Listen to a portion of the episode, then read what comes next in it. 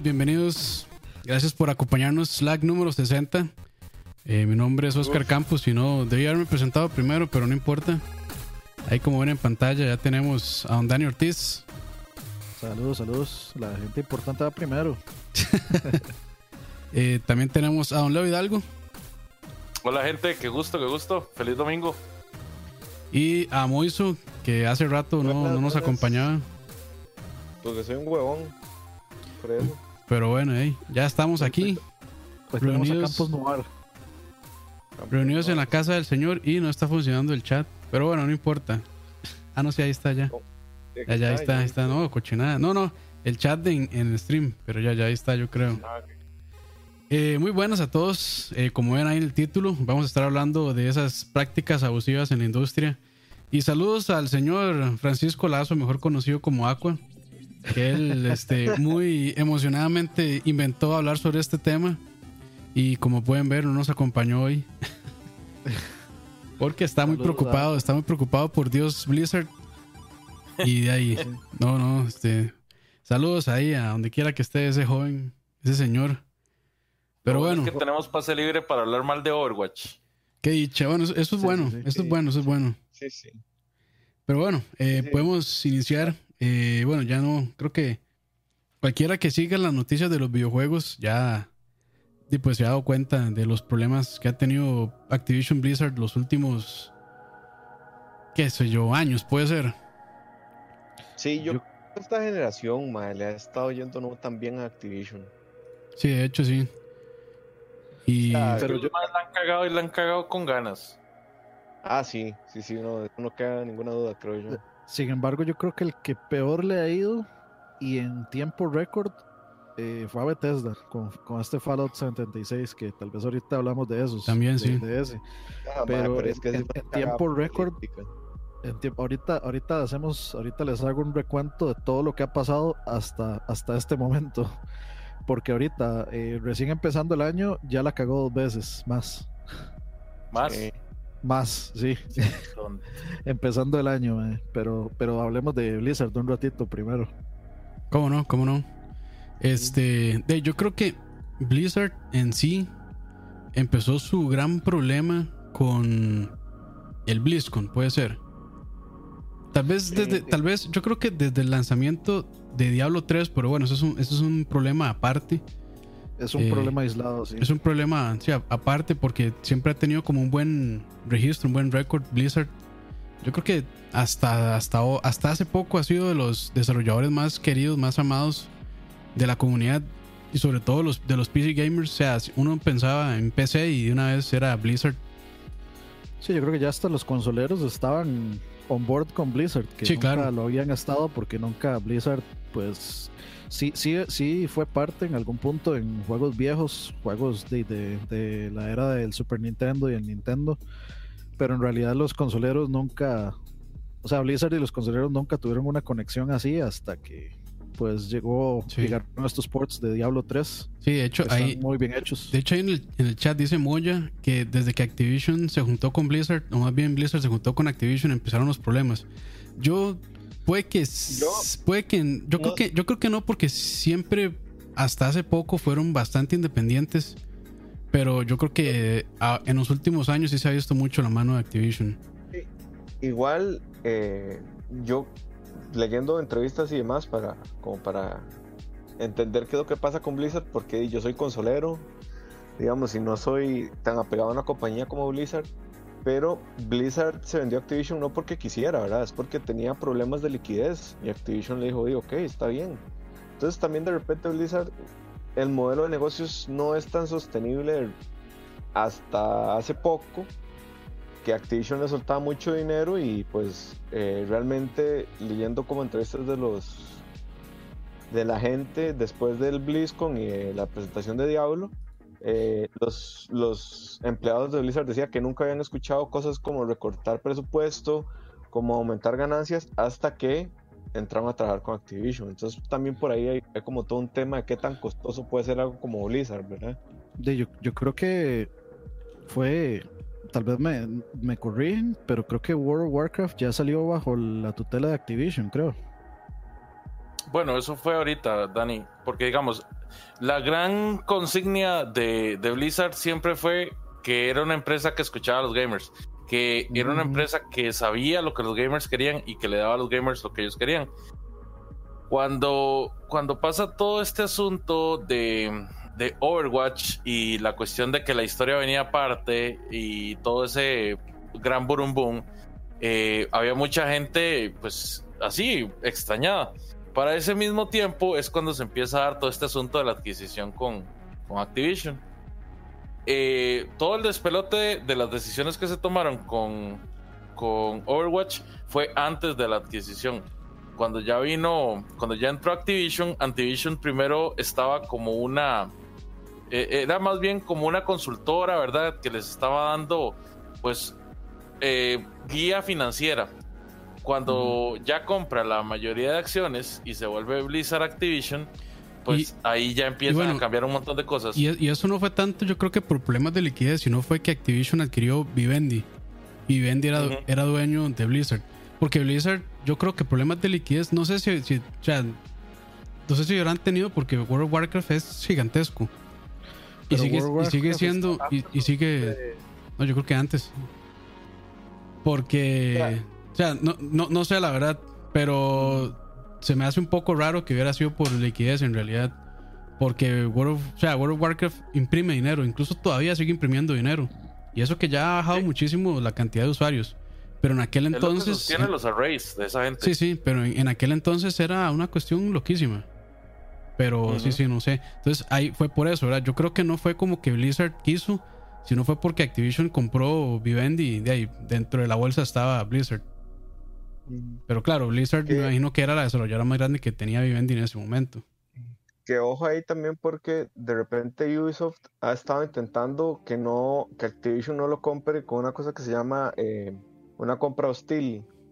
De hecho, hace dos años la familia Gizmod se compró a sí misma, o digamos, acciones de, de Ubisoft, compró como hasta el 60%, una cosa así, porque Activision estaba detrás de Ubisoft también. Entonces, para evitar como esa compra hostil, eh, los más decidieron como comprarse muchas acciones y quedar otra vez con el mando de, de, Ubisoft. No recuerdo si era Activision o si era EA, pero una de esas dos iba detrás de Ubisoft y, la solución fue comprarse acciones a sí mismos. Qué situación más fea, mae. Estar entre que lo compre el diablo o que lo compre algo peor. algo así. Pero, sí, entonces es, todo un tema, Activision, eh, y las ventas, o sea, independientemente de lo bien que le haya ido con Call of Duty, eh, pues este no sé qué también habrá ido, pero sí que hace más plata, ha hecho más plata que Star Wars y Marvel. En la bolsa le está yendo como un culo. Se, le está yendo el precio, o sea, han perdido un montón de valor de mercado en la bolsa por eso, ¿verdad? Y es, y es, o sea, no es como que dejen de percibir dinero, pero sí, digamos, el valor de la empresa en sí baja un montón y ha bajado, no sé, como más de 40%. Este, Activision Blizzard. Y eso fue creo que a mitades del año pasado en adelante, que se vino en, declive. Creo que sí fue, fue este, antes de, de la compra de Activision, que sacaron WoW. WoW, sí. Es que, es que WoW es una, es una máquina, sigue siendo todavía una máquina. Este. Sí, y, de hecho. Incluso a, a, a pesar de que les ha ido entre comillas, mal, siguen vendiendo un montón. O sea, en, ganancias ellos siguen teniendo muchísimas ganancias. No sé si será la empresa que más ganancias, tal vez no, porque ahí está Tencent. Pero por lo menos de, las empresas de videojuegos es de las más grandes del mundo. Y todavía sigue produciendo muchísimo dinero. Y de, bueno, de hecho también de Activision, este, lo que pasó con Destiny, ya este, empezaron a quitar toda la publicidad de Destiny, ¿verdad? También. Es que, es que ya no pueden, ¿verdad? O sea, ya, ya, no, ya no hay un ligamen legal entre Activision y, Bungie. Entonces, este, como Bungie es el dueño de la IP, me parece. O sea, no, no sé cómo habrá quedado eso, pero la, la, noticia fue esa, que, eh, Bungie sí se, se, se, ya se despegó de Activision y se llevó Destiny. Entonces, de, ya, sí, ya, ya Activision, pues me imagino que está en modo de que retira toda la publicidad y demás porque ya no pueden seguir usando, me imagino que por cuestiones legales, ni tampoco para regalar plata, porque si quieren hacerle bulla, le hacen bulla, pero le están regalando la plata a Bungie. De cualquier publicidad le, le hace bueno al juego, digamos. Sí, claro. Y a bueno, No, y ahí que hay a ellos no les sirve hacerle publicidad. A ese juego no hay porque cómo hacerle bueno, Dani. No, Ah, es que el juego no es terrible, pero Es que el, problema, el problema fue, y de, tal vez para ir entrando, fueron estos, eh, estas mañas predatorias hacia el usuario.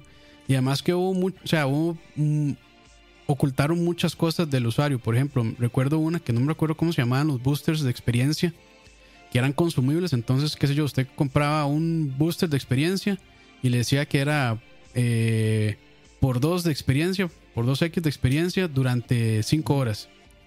Y la gente se puso a ver que no era cierto, que en realidad se consumía, pero no está dando más experiencia.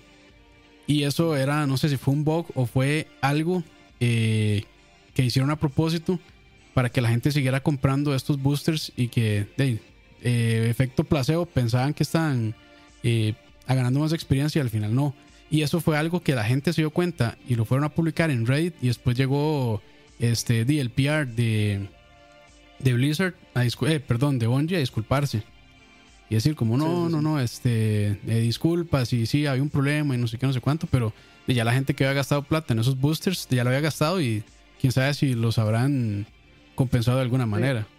Sí, ¿cómo, cómo, cómo los puede compensar? ¿Cómo sabe usted cuánto, cuánto jugó, ¿Cuánto compró? Sí, cuánta experiencia ganó, cuánto, etcétera? sí, no, no. Sí, aquí lo que estaba viendo es que sí, en efecto era Vivendi el que quería comprar a Ubisoft, pero quería comprar Ah, el ok. 30% de las acciones y eso según la ley de Francia, con el 30% ya ellos pueden tomar posesión de la, o sea, posición en la junta directiva de Ubisoft. Entonces, con Claro. el 30% pueden tomar decisiones. Pasan a ser, bueno, no mayoría, pero sí tienen pero eh, sí, poder de tiene mucho voto. poder. Sí, entonces eso complicaba las cosas. Ahora, el tema de Bungie es que Bungie sí se deja la IP de Destiny. Yo no creo que haya sido una negociación fácil. Y creo que más bien Activision vio que le salía más caro sostener Destiny a largo plazo que lo que le iba a dejar. Entonces dijeron, "Eh, está bien. Sí, yo, déjese yo ese". creo que tampoco, yo creo, yo no creo que haya sido difícil, porque yo creo que es como, ma, ya, o sea, ya, ya la gente perdió interés en la franquicia de Destiny, déjense esa vara y mejor nosotros optamos por otra vara, porque lo malo que les sirve es, de, o sea, a Activision lo que les sirve es como cortar este vínculos con una franquicia que ya está, este, de, digamos, envenenada por sí, sí, llamarle de alguna ya- forma. ya tiene mala fama. Sí. Sí, porque Sí. a la gente luego es como se le olvida y ya.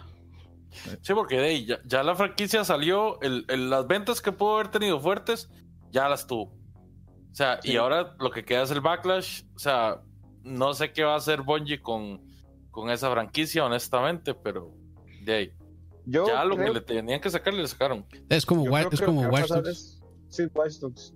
Yo creo que lo que va a pasar es que Bungie lo va a comprar Microsoft. Eso es lo que veo muy probable porque Phil Spencer anda muy de manita sudada con ellos y Bungie en algún momento fue casi first party de Microsoft, ¿no? O sea, Bungie hizo los mejores Halo hasta donde yo te lo Sí, definitivamente Sí, sí. sí. O sea, si, si Microsoft recompra Bungie y los pone a hacer otro Halo, yo creo que la Eso gente sería- se emocionaría más. Eso sería un boom. Yo creo que la gente se emocionaría más de lo que están emocionados con el Halo nuevo. Sí, sería un, sería un bombazo. sería- Porque es como los, los creadores originales de Halo vienen a casa. Ahí está el tráiler. Ya lo dijo, ya lo dijo Campos. Sí, así, o sea, ima- imagínenselo así, el PowerPoint en fondo negro dice The creators of no sé qué, no sé cuánto, welcome home. Y ya, y ahí pum, pum, pum, mae. y sale el Master, sale Master Chief, sale Master Chief y, to- Sí, y- y todo el mundo se riega, man. Es- más, pues- Eso, pero no hacen un Halo nuevo, hacen un remake de Halo 1. Aunque ya, Otro. aunque, Ya eh. otro, otro, Sí, lo vuelven a, se, se lo aseguro vender. que lo vuelven a, lo, vuel- lo vuelven a vender y, y dice de, eh, con los creadores originales de Halo o con el team original de Halo y es que bueno, ahí para aclarar, Halo, o sea, eh, fue trabajado por Bungie, pero la IP no le pertenece a Bungie. no por, Ahí, algo se por, la- por- aquello que se pregunten ahí en, en el chat, ¿verdad? Y por eso es que, bueno, Halo nació en, entre comillas, PC, o sí, nació en PC, pero por PC. eso es que los últimos juegos han estado solo en, en, este, en Xbox. Por lo mismo, porque es la exclusiva fuerte, una de las fuertes que tiene Microsoft para, para Xbox. Sí, y- Sí, igual. Es el juego que más vende. Bueno, es el juego que la Tal vez, sí. que más vendió por mucho tiempo. Inclusive era como la más vendida entre las tres Sí, sí. compañías. No, y, y eran los juegos que en su momento los universitarios jugaban. O sea, se compraban un Xbox solo para jugar eso y en sus ratos libres con sus compas Sí. hacían este LAN parties, bueno, entre comillas LAN parties, este, y jugaban de ahí, no sé si todos los fines de semana. O sea, era, era una cuestión ya casi que cultural, sobre todo en, en universidades en Estados Unidos. Y no solamente ahí, sino también en otras partes del mundo. Pero sí fue muy, muy ahí. fuerte. Un paréntesis, en el chat preguntan que qué pasó con Titanfall. Bueno, están desarrollando esto hasta donde sé y supuestamente sale a finales de este año. Titanfall Sí, 3. Re- Respawn, Respawn Entertainment. Sí, que Respawn Lo compró EA ahora. Hace- bueno, hace, no sé, creo que el año pasado fue. Esos eran los eh, Vincent Zampella y el otro MAD que son los creadores originales del, del Call of Duty of 4 Duty. Modern Sí. Warfare. Y bueno, y también ellos están trabajando en Star Wars eh, eh, Fallen Jedi era, o algo así. Que supuestamente es una experiencia, bueno, no es una experiencia, es un videojuego eh, de Star Wars eh, que no va a ser tipo Battlefront así en línea, sino que va a ser como, me imagino que de disparos en primera persona y un solo jugador o no sé, pero bueno, una experiencia un poco más de, separada del online, creo yo, a lo, a lo que se ha comentado. Como, ¿Cómo era que se llamaba este juego? Que era en primera persona también, ¿De quién? eh, de Star Wars. Que, está, que creo que está en Play 1 también. Ah, este, bueno, los Kotor, bueno, pero esos eran de Bioware. No, los Eh, Cotor no. Bueno, los Battlefront 1 y 2 originales. No, no, es que hay Eh, uno que es como de historia, que uno usa un Jedi también y es en primera persona. Bueno, es que está el Jedi No Outcast, cuál era. Pero Creo que es ese. em, eh, que ese se usaba a. Puta, ya se me olvidó cómo se llamaba. Sí, Sí, que no es, pero canon, no es canon. no, no es canon porque ya Disney dijo que eso no es canon. Ya nada es canon. ya nada es canon, ahora solo las cochinadas que ellos es hacen. todo canon. Eh, pero sí, tal vez sea Jedi, Jedi, eh, Jedi Outcast, pero Creo que sí. Pero ese empieza uno, pero se puede poner en primera persona y en tercera persona también, pero no, es que hay tantos juegos de Star Wars también que no, no recuerdo. Pero bueno, volviendo al tema de prácticas predatorias, eh, bueno, sí, Diablo 3, eh, yo creo que todavía no había tanta influencia de, de Activision, pero se veía como esos vástagos de, de la empresa de, de Blizzard queriendo como sacarle más plata exprimir al usuario con el Action House que años después Diablo 3 se compuso con la salida de Reaper of Souls, pero bueno, este ya el daño ya estaba hecho. Pero a pesar de eso es de uno de los juegos que más ha vendido. Creo que ha vendido como 30 o más millones de copias. O muchísimo más de 30, no sé la verdad, pero en su momento sí fue mucho. Y Yo lo- empecé y... una cagada por todo lado. Sí, al principio sí. A mí me gustó, pero este se notaba muchísimo que el juego estaba hecho para que uno fuera a gastar plata en, en- en la casa de subastas. Porque era eso o grandear horas de horas de horas de horas, pero de horas. Porque, Ahora es- porque tras de eso, el cambio de Diablo 2 a Diablo 3 es que eh, ya los stats no servían de nada, sino más bien lo que usted, eh, su armamento, digamos, las armas, el... eh, ¿Cómo se llama esto? Bueno, sí, las armas y toda esa carajada. Sí, todos los, los ítems. Todos los ítems, sí. Y gracias a Inafune Sama que donó un dólar, pura vida. Buena nota. Pero ahí, ahora- Dice que con Inafune las prácticas abusivas no se daban. No le voy a dar gusto, Saludos, mae, saludos. solo donó un dólar. Saludos, saludos. Done más y tal vez. Pero sí, a partir de ese momento se veía, pero por lo menos yo creo que eh, Blizzard se reivindicó y escuchó a, a la comunidad y hicieron de Diablo 3 un buen juego. Porque después de Reaper of Souls, creo que lo arreglaron, arreglaron muchísimas cosas, quitaron la casa de subastas y todo eso. Entonces, ya sí es un juego más disfrutable, más accesible y no tanto de grinding y tanto esta vara de estar ahí sentado horas de horas de horas para poder conseguir un arma mejor. Que No, al yo- final no ayuda eso- tanto.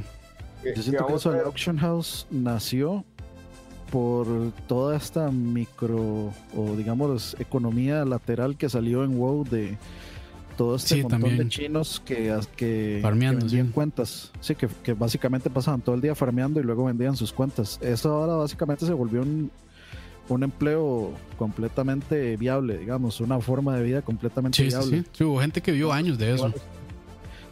se iban los chinos a un call, eh, a un call center, a un este, café internet y pasaban ahí 12 horas jugando y farmeando y farmeando y luego vendían sus cuentas. Y luego esos mismos chinos se ponían en su propio café internet y luego ahí ponían a farmear, o sea, contrataban gente y, la gente empezaba a farmearles y le daban un porcentaje y, se volvió un negocio, ¿sabes? Entonces yo siento que la Auction House nació como de, de querer, este, de saber que los chinos iban a hacer eso y de querer dejarse una tajada ahí, un porcentaje del pastel. Sí, sí, De que los chinos van a hacer todo el trabajo.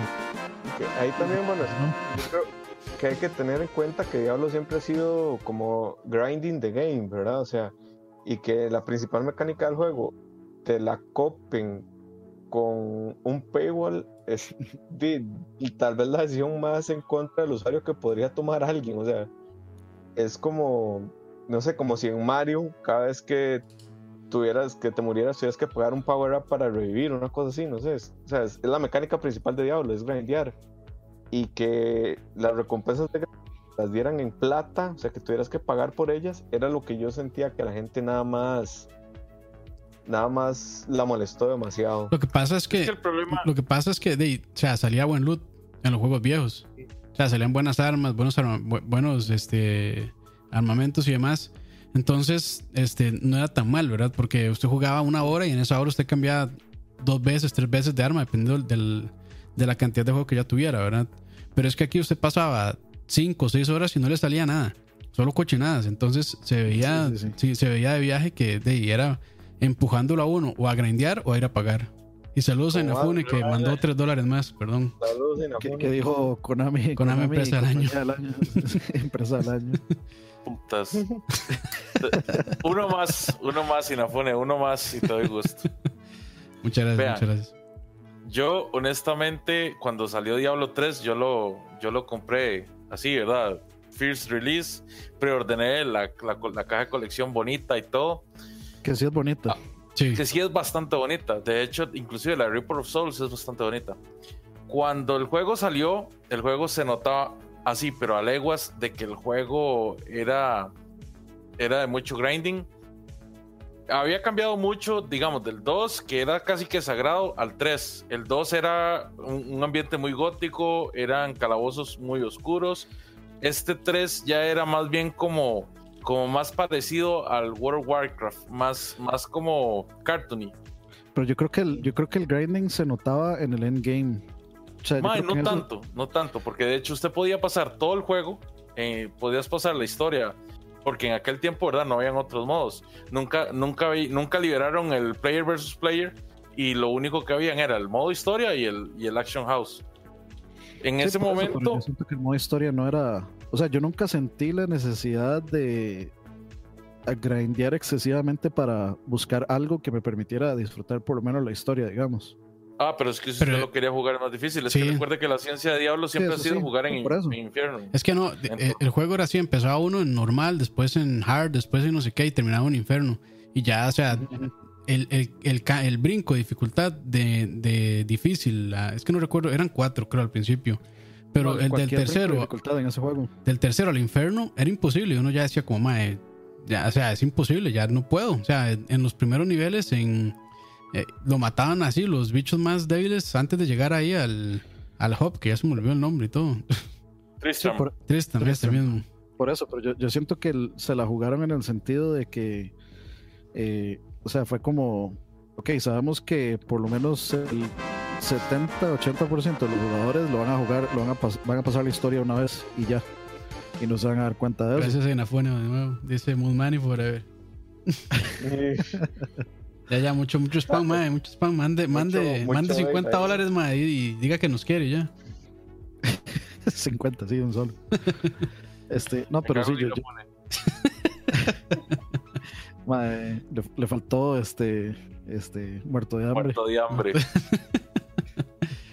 sí, pero bueno, ahí, para no pegarnos tanto con Diablo 3, por lo menos lograron este, levantar el juego con Reaper of Souls y ya digamos que se hizo bastante disfrutable. Pero ahora ya moviéndonos un poco más al presente, al pasado BlizzCon, con el este famosísimo anuncio del Diablo, ¿cómo es? Immortal. Diablo Immortal. Que bueno, o sea, toda la gente, yo, si yo hubiera pagado un boleto para ir a la BlizzCon y al final el último anuncio que me tiran es esa vara, yo sí me hubiera sentido, este, no robado, pero, o sea, o sea, casi, casi que, bueno, hubiera sido un defraudado, pero espantoso. Especialmente si usted pagó el boleto el VIP. Con la mentalidad, con la, sí, no, con la mentalidad de que se iba a anunciar, o sea, digamos ya enterado de que se iba a anunciar algo de Diablo, un nuevo Diablo o la siguiente Diablo. Y lo peor es que el, el rumor sí estaba bastante fuerte, que lo iban a anunciar. Este, y más que todo porque ya con Diablo 3 han dejado de, este, de irlo actualizando tanto como lo hacían antes. Entonces, al ver eso, la gente dice, pucha, sí, ya, o sea, se ve que ya no están actualizando como antes, deben estar trabajando en algo más. Y todo el mundo pensaba que era Diablo 4. Y bueno, y, además de eso, ya, ya Blizzard había hecho dos anuncios antes de eso. Lo habían publicado en varias revistas. Los más habían confirmado que estaban trabajando primero en un nuevo Diablo, eh, ocho meses antes del BlizzCon. Luego, cuatro meses antes del BlizzCon, dijeron que no era uno, que eran cuatro proyectos. Entonces, cuando van a la BlizzCon, que es como la meca del PC Gaming, es como la, la, voy a decir la segunda, porque para mí el QuakeCon es todavía más, más nicho de PC Gamers que, que, el, que el BlizzCon. Pero, o sea, cuando van al BlizzCon y tienen ese, ese auditorio lleno de PC Gamers, donde se sabe que a pesar de que están haciéndoles la incursión en consolas, la gente sigue jugando principalmente Diablo en la PC.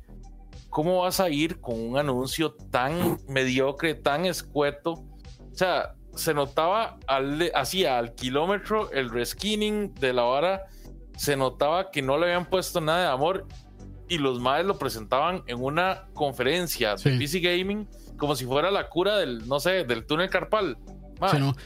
y, lo, peor, de todo es que lo que se dice también, yo creo que sí es muy cierto, es que estos juegos móviles en China pegan muchísimo y generan un montón de plata. Entonces, Blizzard lo que quería era sacar un Diablo en móvil para China. Para China, sí. Para China, pero. ese es el rumor, sí, pero este. O sea, lo tiran en una conferencia que es mayormente para este Occidente. Donde están, para usuarios de Occidente. Los del PC, digamos. Sí, sí, sí. Los Correcto. fanboys. De PC, de Diablo y de Blizzard, digamos. Sí, entonces a mí, sinceramente, no me hubiera molestado que lo anunciaran, pero que hubieran cerrado, que hubieran hecho, que hubieran hecho un, un Xbox. Este, algo así como, bueno, vamos a tirar el, el, Gears móvil, pero bueno, aquí está el Gears 5, este, ahí, tranquilitos, ¿verdad? Si hubieran hecho algo así, yo creo que la gente se hubiera enojado igual, pero no tantísimo. Es que mucha gente fue cachetada en cara, sí. Fue un Gears móvil, el Gears Funko y, y el Gears 5, creo que fue así. Sí, así fue. Eh, así rápido, dato, datos Durex rápido. El juego o los juegos más vendidos en PC al 2017 o no sé si hasta ahorita, sí, creo que como 2017-2018 es Minecraft, 29 millones, eh, PUBG 24 millones, Diablo 3 de tercero con 20 millones, World of Warcraft de cuarto con 14 millones, The Sims 11 millones, StarCraft 11 millones, Terraria 11 millones, Garry's Mod 10 millones. Eso es como el top 7.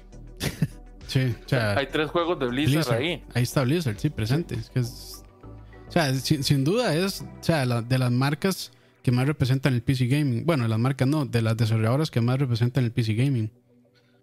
De 20, 20 millones, o sea, es de, demasiada gente. Sí, no, o sea, no, no, no, y, y, bueno, Overwatch sigue siendo bastante jugado. WoW sigue siendo bastante jugado, o sea, a pesar de que la gente no cree, pero, o sea, son millones de usuarios que todavía están jugándolo todos los días. yo, sí siento que Overwatch. Ha bajado, este, sí ha bajado. sí, Overwatch como que ya se, perdieron el trueno y, o sea, sí, sí, ha habido mucho problema es que el fenómeno, eh, el fenómeno Battle Royale, sí, sí. bueno, sí, Fortnite en realidad les pegó bastante duro. También es, también en mucha parte es porque eh, Blizzard ha tratado como de complacer a, se, ha puesto a tratar de complacer a todo mundo y, al final no termina complaciendo a nadie. Si quiere complacer competitivo, quiere complacer este a los más casuales entre comillas, Y de ahí es muy difícil que darle bien a todo el mundo cuando se tiene un público tan grande, tan amplio. Sí, entonces de ahí, por ejemplo pasa este asunto de que nerfean a, a la Mercy, Lara Mercy. Y todo el mundo brinca. Fue un drama espantoso eso. No, y to- todo el mundo brincó porque de ahí, este eso eso fue como un eso fue un nerf para pues eh, que venía de digamos de los de los pro gamers, de los que estaban jugando profesionalmente, que decían que no, no, o sea, tener esa mercy así no era, era injusto a nivel competitivo, digamos. Pero de ahí luego se ponen a hacer otro tipo de este de, de nerfs y de cosas y mientras los profesionales se están quejando de cosas que realmente sí necesitan necesitan arreglo. Eh, por ahí yo estaba viendo como varios eh, podcasts y cosas y ahí este gente pro como que dice estas son las top 5 cosas que el juego necesita arreglar lo, lo más pronto posible y hay mucho como o sea realmente hay mucho como eh, quórum respecto a que esas son las cosas que sí deberían de arreglar. Como por ejemplo este si usted es un jugador profesional y se quiere meter a jugar solo pues digamos no, no, lo, no lo meten en un matchmaking adecuado, sino que lo meten en un matchmaking donde, donde hay un montón de gente que cada quien está jugando por su lado, nadie juega en team, entonces al final, si usted está queriendo jugar profesion eh, digamos, para subir en el leaderboard y, se- y lo meten en un team que todo el mundo está haciendo lo que le da la gana, de, o sea, ese juego es lo más, o sea, usted no, no puede ganar ese, eh, en una partida de Overwatch jugando solo.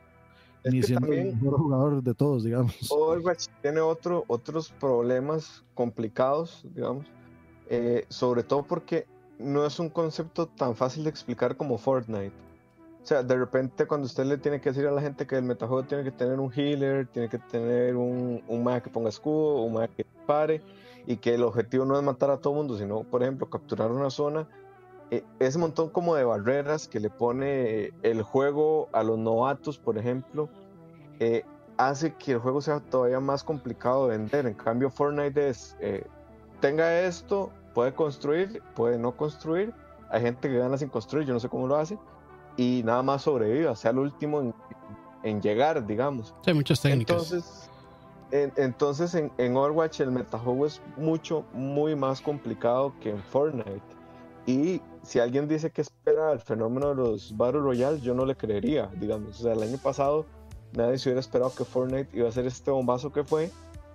Y de hecho, yo creo que le pegó a toda la industria, la verdad. O sea, no creo que solo Overwatch se viera influenciado, aunque probablemente sí haya sido el más influenciado, o sea, el, el que más público le robó Fortnite. O sea, todos Es- los streamers de Overwatch pasaron a Fortnite en ¿qué? cuestión de un mes, dos En, meses. re- en realidad pasaron primero a PUBG y de Ah, PUBG se pasaron a. Fortnite. Este, como, o sea, como que hay- que se puede ver el timeline ahí. Saludos hasta Uruguay, por cierto. Sí, Saludos. saludos, saludos. el más afectado para mí fueron los Call of Duties. No, vi- vieras que, vieras que sí, No o sea, no, no es efecto Overwatch, eso es efecto eh, de su propia. Efecto ya que la ya cansada la gente. Ujú. Ahorita, bueno, o sea, toque antes de, antes de entrarle así rapidísimo a, a, eh, por ahí Juan José dice exactamente cuál es el problema. Dice, el problema es, antes uno podía matar un héroe con cualquier otro héroe. Ahora se ocupa usar el counter para poder matar a X héroe. La vara está demasiado optimizada. Entonces, sí, digamos, si usted escoge a, no sé, a Reinhardt, con X cantidad de jugadores, usted tal vez no pueda matar a Reinhardt o X, pero si usted escoge al, count- al counter Reinhardt, entonces ya ahí sí, ya, ya es a la vara. Y sí, o sea, la idea también es, es, hacer como lo que se llama counter picks, que es básicamente eso funciona en, en casi que cualquier juego competitivo, hasta en Street Fighter. En Street Fighter usted sabe que, por ejemplo, eh, usted agarra a Kami y Kami eh, está, eh, o sea, para eso son los tier lists, digamos, en los juegos de pelea. Si en el tier list dice que Kami es este eh, menos eficiente o, o que es más fácil de ganarle en cinco matches con, no sé, eh, con Ken, entonces de, la gente tiende, digamos, a jugar un round con su, con su main o con su jugador principal a ver si lo logra y si no, escoge un jugador que la counterea a ver si lo logra con ese. Entonces es el la misma lógica de, de, de Overwatch ahorita, de, digamos de escoger un, un counter héroe. El problema es cuando de, su team no está jugando y usted se fuerza a escoger un héroe que usted no quiere usar. Y ahí pierde mucho las ganas que uno tiene de jugar. Porque usted no puede usar a que usted quiere usar. Sí, que es, es, lo complejo del juego, creo yo que, o sea, no, no es solo como que tenga esta barrera de que hay que pagar y que además Overwatch está en PC, Xbox One y Play 4 y Fortnite está en todo, o sea, literalmente en todo, que uh -huh. usted no tiene que pagar nada para jugar, entonces hay, hay todo, o sea, Fortnite es como la, digamos que la conclusión de un montón de cosas que los videojuegos habían querido hacer y no, no, no llegaban a hacer hasta ahora, un juego que Fortnite es el mayor logro de la humanidad por una simple razón, logró la, logró la interacción entre todas, todas, todas las especies electrónicas que existen. Sí, y eso lo hizo porque ahorita básicamente el que no tiene Fortnite, mama, digamos. O sea, se básicamente pierde, logró la paz mundial. Sí, exacto. Entonces, esa gente eh, con plata le logró la paz mundial con un juego de disparos y matar a los demás. Sí, o sea, fue como básicamente, muchachos, usted, o sea, fue como la, la, la legítima, como, como, como, la huila que dice, vea, si quiere esto, ya sabe. Entonces, sí. básicamente eso, eso fue lo que hizo Fortnite. Usted, usted quiere tenerme en su consola, pues ahora, ahora el tubo o LJ. Y yo creo que, o sea, si Overwatch quiere recuperar terreno, yo creo que debería, antes de ponerlo gratis, creo que debería optar por hacerlo cross-platform en todo. Eh, sí. no, no, obviamente no en sí. PC, y, pero sí entre consolas, que sea cross-platform entre consolas y híbrido, como funciona también, digamos, en, en Fortnite, que usted puede jugar con gente de PC, pero está en un queue exclusivo de, de híbridos, o sea, de que hay alguien jugando con teclado y mouse y otra gente jugando en con pantalla, con pantallita de iPad. Dice Oscar, pueden creer sí, sí. que yo solo he jugado dos partidas de Fortnite. Sí, sí. sí. Es o sea, que no tiene no, que gustar a nadie. A mí no me gusta jugar Fortnite solo, digamos. O sea, yo creo que todo el mundo sabe que yo juego mucho Fortnite, pero yo Fortnite cuando si no hay nadie, si yo no tengo nadie con quien jugar, no juego no nunca. Solo, sí. Entonces, eh, yo puedo entender que si digamos, tal vez ustedes no tienen ya compas que lo jueguen, que les aburra demasiado, porque sí, a mí me aburre. Igual, igual el Blackout de COD, a mí me da pereza jugarlo solo también. Prefiero jugarlo con gente. Y, y es lo que dice, eh, por, eh, yendo al, al, asunto de COD, es lo que dice Anthony y Ser, el efecto, la misma mierda de siempre en COD. Y eh, sí, esa hora, la misma mierda de siempre, sí, la misma hora de siempre es también que COD dividió a sus, este, digamos, a su mismo fanbase entre la gente que le gusta de Puts on the Ground y la gente que le gustaba los jetpacks y y este tipo de varas. Entonces, al volver Boots on the Ground y, y, y digamos, eh, dejarle un poquitito de extra movimiento, como que llegaron a un middle ground y como que ya empezaron a recuperar a su, a su fanbase. Y luego, pues ahora el otro pleito es, eh, pues, perder la campaña. Sí, perder la campaña y bueno, que incluyeron también este modo Battle Royale, el, ¿cómo es que se llama? Eh, para, eh, Blackout. Blackout. Blackout, eso mismo. Sí, sí, que sí. está muy bien y además, pero bueno, eso es de efecto también de que es lo que está popular ahora y lo que está vendiendo más.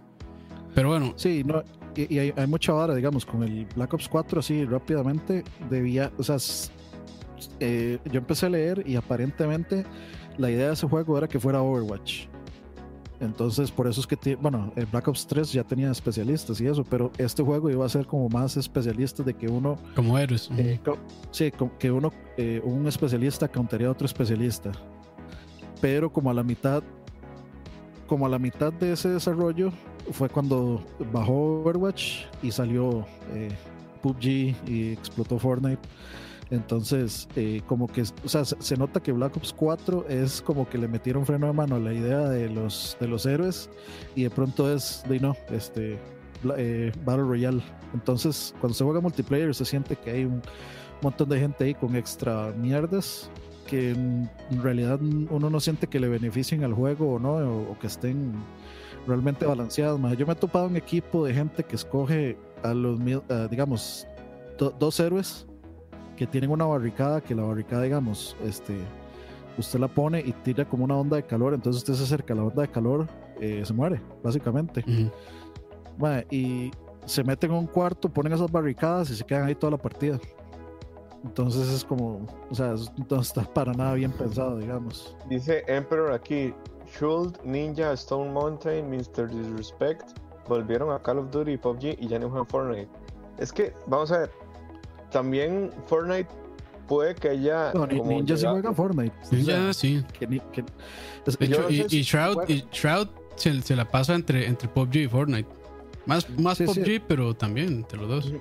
Igual yo, yo creo que... Hay, y Doctor Disrespect siempre ha sido de, de PUBG. El, el tema con, con Fortnite es que ya llegó un pico de popularidad. No sé si puede ser más popular. Yo creería que está como en un, pico, va para un valle y va después a descender, tipo Minecraft. Pero ya a Fortnite no, digamos, no le importa o no le estresa que Ninja esté o no en Fortnite. No, no, o no, es cierto porque, vea, en ese punto al que esa gente, todo el mundo ya juega Fortnite, ¿me explico? O sea, ya los que Ninja les pudo haber llegado, ya les llegó. No, Moiso, porque vea, esa gente saca actualizaciones cada cierto tiempo. Cada eh, semana. Es más, vea, vea por ejemplo, eh, esta fórmula también salió o sirvió con Diablo 3. O sea, ellos empezaron a sacar los seasons. Cada season el pico de, el pico de uso del juego se disparaba. Porque todo el mundo quería estar ahí como la novedad. Entonces ellos lo que hicieron es que tienen este ciclo entonces, cada vez que hacen un evento o alguna renovación, como por ejemplo el meteorito, o los teleportes esos raros, o inclusive las zonas, eso hacen que la gente vuelva por la novedad. No importa que se vayan, no sé, como al mes después. Igual ya buscaron lo que eran los consumibles de ese momento. Sí, pero vamos a ver, el tema es que esa variedad ya está dirigido a su base, no necesariamente va a estar como apoyando o en, en, función de los streamers como en algún momento puedo haberlo estado. No sé, nunca jugué tanto Fortnite, pero lo que yo, digamos, mi punto es, sí, las actualizaciones son para la novedad del juego porque si no se va a volver muy repetitivo. Pero esas sí, las actualizaciones son para la novedad del juego. O sea, todas las semanas el metajuego cambia. Ajá, eso no está en función de que a Fortnite le importe mucho o no que esté ninja ahí. Pues sí, claramente que les haga PR y demás les va a servir. Pero si no lo juega tanto como Call of Duty o PUBG, yo creo que ya eso Fortnite le tiene muy, muy, digamos, no muy sin cuidado, pero sí ya no es parte de su estrategia, como que está en boca de todos los streamers. Ya es lo suficientemente grande como para decir, ok, si los streamers juegan bien, juegan bien, si no, no, aquí está todo este resto de gente que sí me juega. Y es que, o sea, al final Ninja no importa, porque todos, muchísima gente en, Fortnite lo que busca hacer es el próximo ninja, o sea, el próximo youtuber. O sea, muchos no juegan el juego, bueno, juegan el juego porque les divierte, pero juegan por buscar ser el próximo youtuber relevante, entonces, y ganar plata de eso especialmente. Entonces, sí, al final alguien como ninja este, va y viene. Y eso pasa con cualquier, con, muchísima gente, con muchísimos eh, youtubers. ellos se pasan, se, pasan donde son youtubers se pasan donde mejor les pega el sol, básicamente. o sea, si ven que ya un juego y ya la gente empieza a bajarles, empieza, intentan otro. Porque, digamos, de... este de Ninja creo que jugaba COD en su, en su momento y después jugaba. Se ha jugado de todo un poco ese mae. Lo que pasa es que reventó ahora con.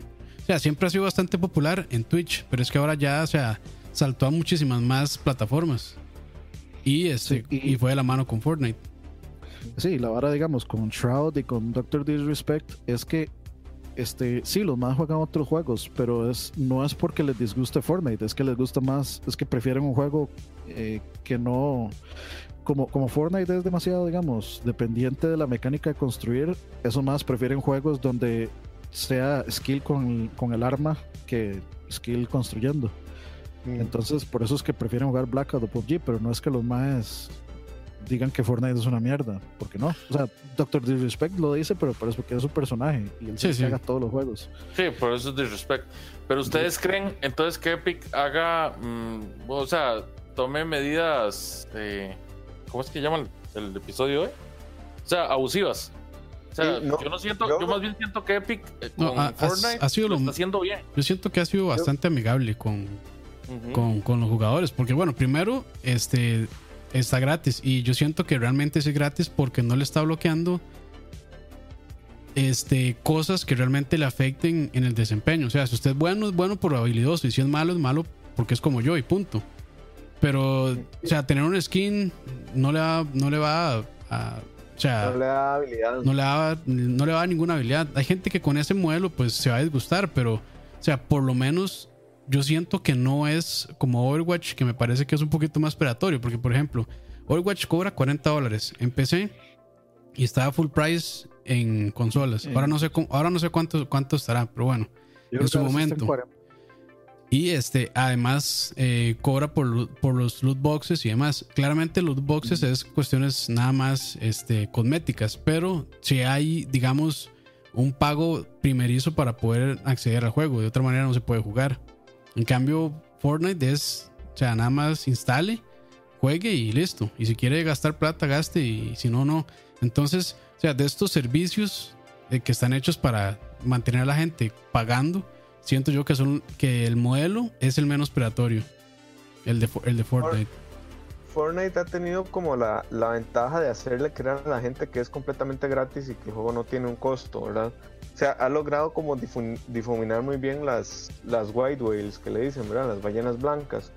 Entonces usted encuentra a gente como los primitos de mi novia que han gastado 120 dólares en Fortnite No, y, gente, y como yo que lo probé pero y es- podría jugarlo y no Sí, he pero es que nada. ahí, ahí apelan, digamos, a, a las mismas necesidades del ser humano de querer estar consumiendo. Bueno, por lo menos de una sociedad consumista estar en esas, ¿verdad?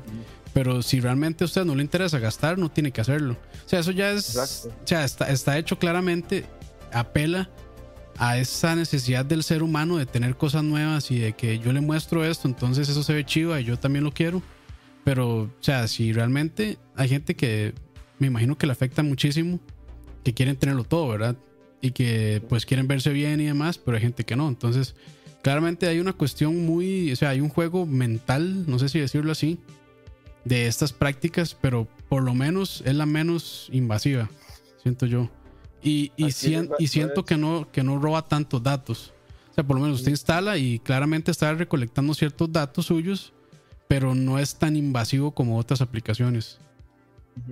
Ri- Ricardo Marín dice, Overwatch no es abusivo porque no afecta en nada al que no quiera pagar. El tema no es que no afecte en nada, es que ya pagaste un juego full price. Es que eso es lo que yo siento, que ma, yo- digamos, cuando, cuando vos pagaste un juego full price y lo primer, y te vas, digamos, como a, a ver skins y ves que los skins más pichudos hay que comprarlos y los que uno tiene hay que, este, no, no son tan pichudos, pues de ya uno siente como, de, ¿para qué pagué? O sea, por ejemplo, a mí esas varas de los skins, sinceramente a mí no me pegan en, na- en nada. De hecho, yo no he gastado ni un solo 5 en, en Fortnite. Pero cuando salió el skin de John Wick, yo estoy a punto de comprarlo. Solo porque realmente me gusta mucho John Wick. Y lo hubiera hecho, pero bueno, dejé de jugar, entonces no lo hice. Pero si hubiera seguido jugando, probablemente sí lo termino pagando, ¿verdad? Es que, digamos, en eso, en, en eso es donde, donde Fortnite sí lo hace mil veces mejor que Overwatch y Sí. es en, en el sentido de que No es un loot box. Sí, sí. No, no, bueno, eh, primero eso. Eh, y segundo, este, si vos pagas el pase de la temporada, vos eh, ganas suficiente dinero para comprar el que sigue. O sea, es una única inversión. Pero, digamos, eh, eh, ahí, ahí mismo está la misma trampa de Overwatch, que usted se empieza a ver skins que quiere o, o bailes que quiere, entonces usted gasta, entonces ya no le alcanza para la que sigue y va a tener que pagar completo. Entonces, esa es la trampa que usa, digamos, siempre Overwatch y que usa este Fortnite y que usan todos. Que de ahí al final no es, no es trampa, dice, vale. Es decisión sí. de uno, no es el, uno es el huevón que, que la gasta. Y que de hecho en Fortnite el modelo es el, el Game Pass. O sea, el Game Pass que cuesta como 20 dólares, una cosa así. 10 dólares. 10 vale, dólares. O sea, el Season Pass, sí, el Battle Si Pass. usted, quiere, si, usted, si usted quiere comprar un traje en Fortnite, le salen 10 dólares. El traje solo. Ujú. Digamos, yo intenté comprar un traje en algún momento y dije, voy a comprarlo y me eh, decía como 20 mil o 40 mil pavos, no sé, una cosa así. Y me fijé cuánto eran dólares y eran 10 dólares por un traje. Y yo dije, "Ma, esto no tiene ningún sentido. Ahí fue donde entendí que el negocio es que el juego es un servicio en realidad. O sea, es el Game Pass lo que, lo que, te, lo que sostiene. Porque cuando es lo que cuesta un traje individual y ves el costo del Game Pass, decís, ah, ok, no, ma, voy por el Game Pass. Y como se renueva cada cierto tiempo, entonces, ma, di, pues el, el modelo está bien en realidad. Y eso sostiene a todos los que como yo no, no pagamos por jugar. Por eso yo creo que Overwatch, yo creo que debería ir por el camino de eh, abrirse a todas las plataformas Y si se vuelve free to play, yo creo que sí, mucha gente retomaría. Yo creo que yo jugaría Overwatch si fuera gratis. Jugaría más y eso que lo tengo en PC. Sí, Lo que pasa es que una, una vez que ya uno paga, pues de, puede acceder al juego y disfrutarlo. Este, y lo que me da más risa, digamos, es que, por ejemplo, los skins no es para verlos uno. Los skins es para que lo vean los No. otros más. por lo menos en Fortnite yo sí los puedo ver porque es en tercera persona. Pero bueno, eso ya es una cuestión de diseño, ¿verdad? Eh, pero ahí están. Pero, digamos, por lo menos siento yo que ya los loot boxes como que están ahí, pero como ya han empezado a, regular, a regularlos en ciertos países, ya les da un poco de miedo meterlos. Aunque bueno, FIFA, No, eso, eso va a empezar a desaparecer, yo creo. sí, aunque bueno, FIFA con este, ¿cómo es Ultimate Team? Creo que se llama. Sí, sí. sí. Este, los, los sigue haciendo a pesar de que ya en ciertos países le dijeron, mae, no puede estar haciendo esto porque es, es básicamente juego de azar. Apostar. es Ma, es que gambling. se sa- se sabe que yo creo que es porque en esos países, o sea, seguro las ventas son mínimas, ma. O sea, los países en los que realmente se vende un juego de fútbol, Latinoamérica, este No, mae, podríamos fútbol, decir- fútbol es grande en, mae, en casi casi que a nivel global. No, no, sí, pero, o sea, justamente por eso también. es que, digamos, si, si por ejemplo Bélgica les dice, jalen de aquí, de a los males vale, porque igual tienen Ah, el mundo Sí, para sí, sí, sí, sí. O sea, Entonces, de, de ahí es que, o sea, un- lo que represente un país, a menos de que sea muy, muy grande, probablemente sí se la puedan jugar sin eso. Pero, mae, a mí lo que me da risa, bueno, no risa, lo que me da gracia es que eh, ahorita las empresas, las publicadoras están dedicando mucho a complacer a sus inversionistas.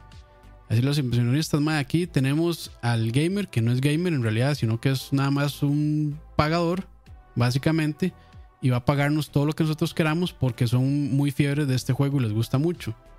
Entonces aquí está la plata. Pero el año pasado se demostró, bueno, de hace dos años se está demostrando que los juegos de una sola persona, sin online, que son solo campaña, que no tienen nada de loot boxes ni nada oculto para el usuario, sino que usted paga una vez y lo disfruta al 100% sin tener nada bloqueado por un pago, han sido muy exitosos. Y bueno, eso gracias a que PlayStation ha hecho ese empuje bastante fuerte. Porque a EA, Activision, eh, a Bethesda les ha ido muy mal con estas prácticas predatorias de implementar micropagos y de loot boxes.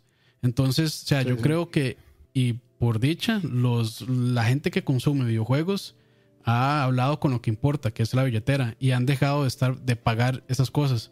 Otro ejemplo muy grande, bueno, fue Battlefront 2, que ahí fue donde ya, o sea, los loot boxes en, en muchos estados y en muchos países empezaron a decir, este, estos son juegos de azar, hay que empezar a regularlo porque, este, sobre todo los niños, es muy fácil de que se hagan adictos a esto y, y se puede convertir en un problema muchísimo más grande. Que Entonces, también Con, con. Spider-Man, que lo mencionan ahí, con Spider-Man sí hay que hacer un paréntesis ahí, porque Spider-Man tiene, digamos, eh, Sí, Season. Pass, digamos. Y ese Season Pass sí bloquea contenido que son los, los DLC que, que siguieron. Sí, pero el Season Pass yo Entonces- creo que no va a morir y no siento que, o sea, no siento que sea una práctica tan mala. Lo malo es cuando dan contenido tan basura o cuando dejan eh, historia por completar y que se tienen que completar a huevo en los DLCs. Eso, eso sí, Sí, está es- mal. Pero no siento que sea tan, tan predatorio en realidad. ahí, ahí yo creo que estaríamos de acuerdo en que no todos los juegos pueden ser Fortnite. O sea, no todos los juegos pueden seguir este modelo, no todos pueden ser gratis y así, ¿verdad? Y tampoco todos los juegos pueden ser God of War. Entonces, el equilibrio que ha intentado buscar gente como EA no ha sido realmente un equilibrio, sino que piensa como hay que cubrir el costo de la licencia, el costo de hacer el, el Frostbite y todo esto, y que todo se lo trasladan al usuario. eh, no entendieron que el concepto de inversión es que la compañía asume algo de riesgo de pagar plata y que eso después les va a generar, que es algo que Epic sí entendió y que entendió Sony haciendo juegos que sean irresistibles de jugar, ¿verdad? Entonces, eh, por ahí el asunto es que no todos pueden ser Fortnite, entonces todos siguen buscando como ser un Fortnite a su manera, o sea, todos siguen buscando ese modelo que les dé un montón de plata con un margen de inversión muy pequeño. Y pues es que no todos, o sea, no todos podrían ser así. Eh, Overwatch, Overwatch si no fuera por PUBG o por eh, Fortnite sería a la fecha sería Fortnite, digamos, creo yo. Y Fortnite será lo que es hasta que aparezca otro juego con otro modelo de negocios innovador y que todo el mundo juegue. quién sabe, habría que ver, bueno, es que es que muy difícil aventurarse a, Ah, adivinar ¿quién el- Sí, es que son, adivinar sí, son- es suponer, sí, son conjeturas. Sí, y sinceramente yo prefiero esta versión de las cosas a una versión donde no existiera Sí, sí. este Sí. el modelo de Fortnite, porque sea- el modelo de Fortnite casi que los lo, lo ponen eh, como punto de comparación y como punto de comparación me parece el más justo de todos. Sí. Entonces, si los van a poner a si el juego más popular tiene el modelo más justo, entonces a partir de ahí la gente va a ver como no, hasta ahora es una mierda, hasta ahora no debería ser así, y esto no debería ser así. Por ahí dice eh, Ricardo Marín que llamar abusivo un modelo donde se venden loot boxes es algo exagerado. El, el problema de los loot boxes Es que, mae, sí o es- abusivo. Yo creo que no son, no son sinceros, mae. Porque realmente están, digamos, por ejemplo, a mí me gusta mucho el skin que es rojo con amarillo, por decir, por dar un ejemplo, del herediano. Pero mae, el problema es que, yo, es que yo tengo que abrir un montón de cajitas para ver si me sale. Yo puedo comprar un montón de loot boxes y si no tengo suerte, no me va a salir. Entonces, Sí. ¿qué es lo que está haciendo eso? Está, así, está provocando que usted compre y compre y compre hasta que ya pueda satisfacer su necesidad de poder comprar el skin o el movimiento o la voz o lo que sea que le estén dando. Y además de que no le estén dando un porcentaje de chance de cada cuánto le va a salir eh, ese skin o lo que sea. Entonces ahí es Sí, cuando yo yo- siento que es un poco predatorio. Porque está jugando con su necesidad de querer tener algo y no se lo está dando hasta que usted gaste cierta cantidad de dinero. Y a veces hasta Sí. que le invierta, no. O sea, yo, yo no estoy totalmente en contra porque realmente los, los videojuegos como servicios están para quedarse ya. O sea, es un hecho y no, y no se van a eliminar. Lo que pasa es que ya, digamos, y este, cuando ya los gobiernos se meten a regular cosas que realmente no entienden, se puede hacer un gran problema. Y eso, o sea, si no se regula, va a terminar en que a mí lo que me gusta se va a terminar muriendo o va a terminar, le van a terminar cobrando un montón de impuestos o lo que sea para tratar de regularlo y que quiten esas prácticas que realmente, o sea, se afectan porque, o sea, de poquito en poquito se da cuenta y ya gastó 100, 200, 300 dólares y dice, puta, ma, ¿en qué momento gasté tanta plata yo? Y no me di cuenta. Y eso es lo que le pasa a muchas personas, creo yo. Es Sí, que vamos es a que, escucha, después, todavía, todavía hablando de esa situación, mae, hay mucha gente que lo justifica, hay mucha gente que dice, no, es que usted no tiene que comprarlo, pero eso es mentira. O sea, hay mucho contenido exclusivo hablando solo de, de- cosas cosméticas y que eso no es lo más abusivo de todo. Lo abusivo de todo es cuando llega a cambiar la experiencia del juego. O sea, cuando son equipos, cuando son, eh, no sé, stats, experiencias. Ahí es donde está el problema de los loot boxes, porque usted está totalmente volviendo el juego un pay to win. Lo- lo- No, lo- en, Overwatch, cuando- cuando en pay to Overwatch win, no, es, no es pay to win, pero sí apela a esa necesidad de la gente de querer tener algo y que realmente no se sabe a ciencia cierta si lo va a tener o no.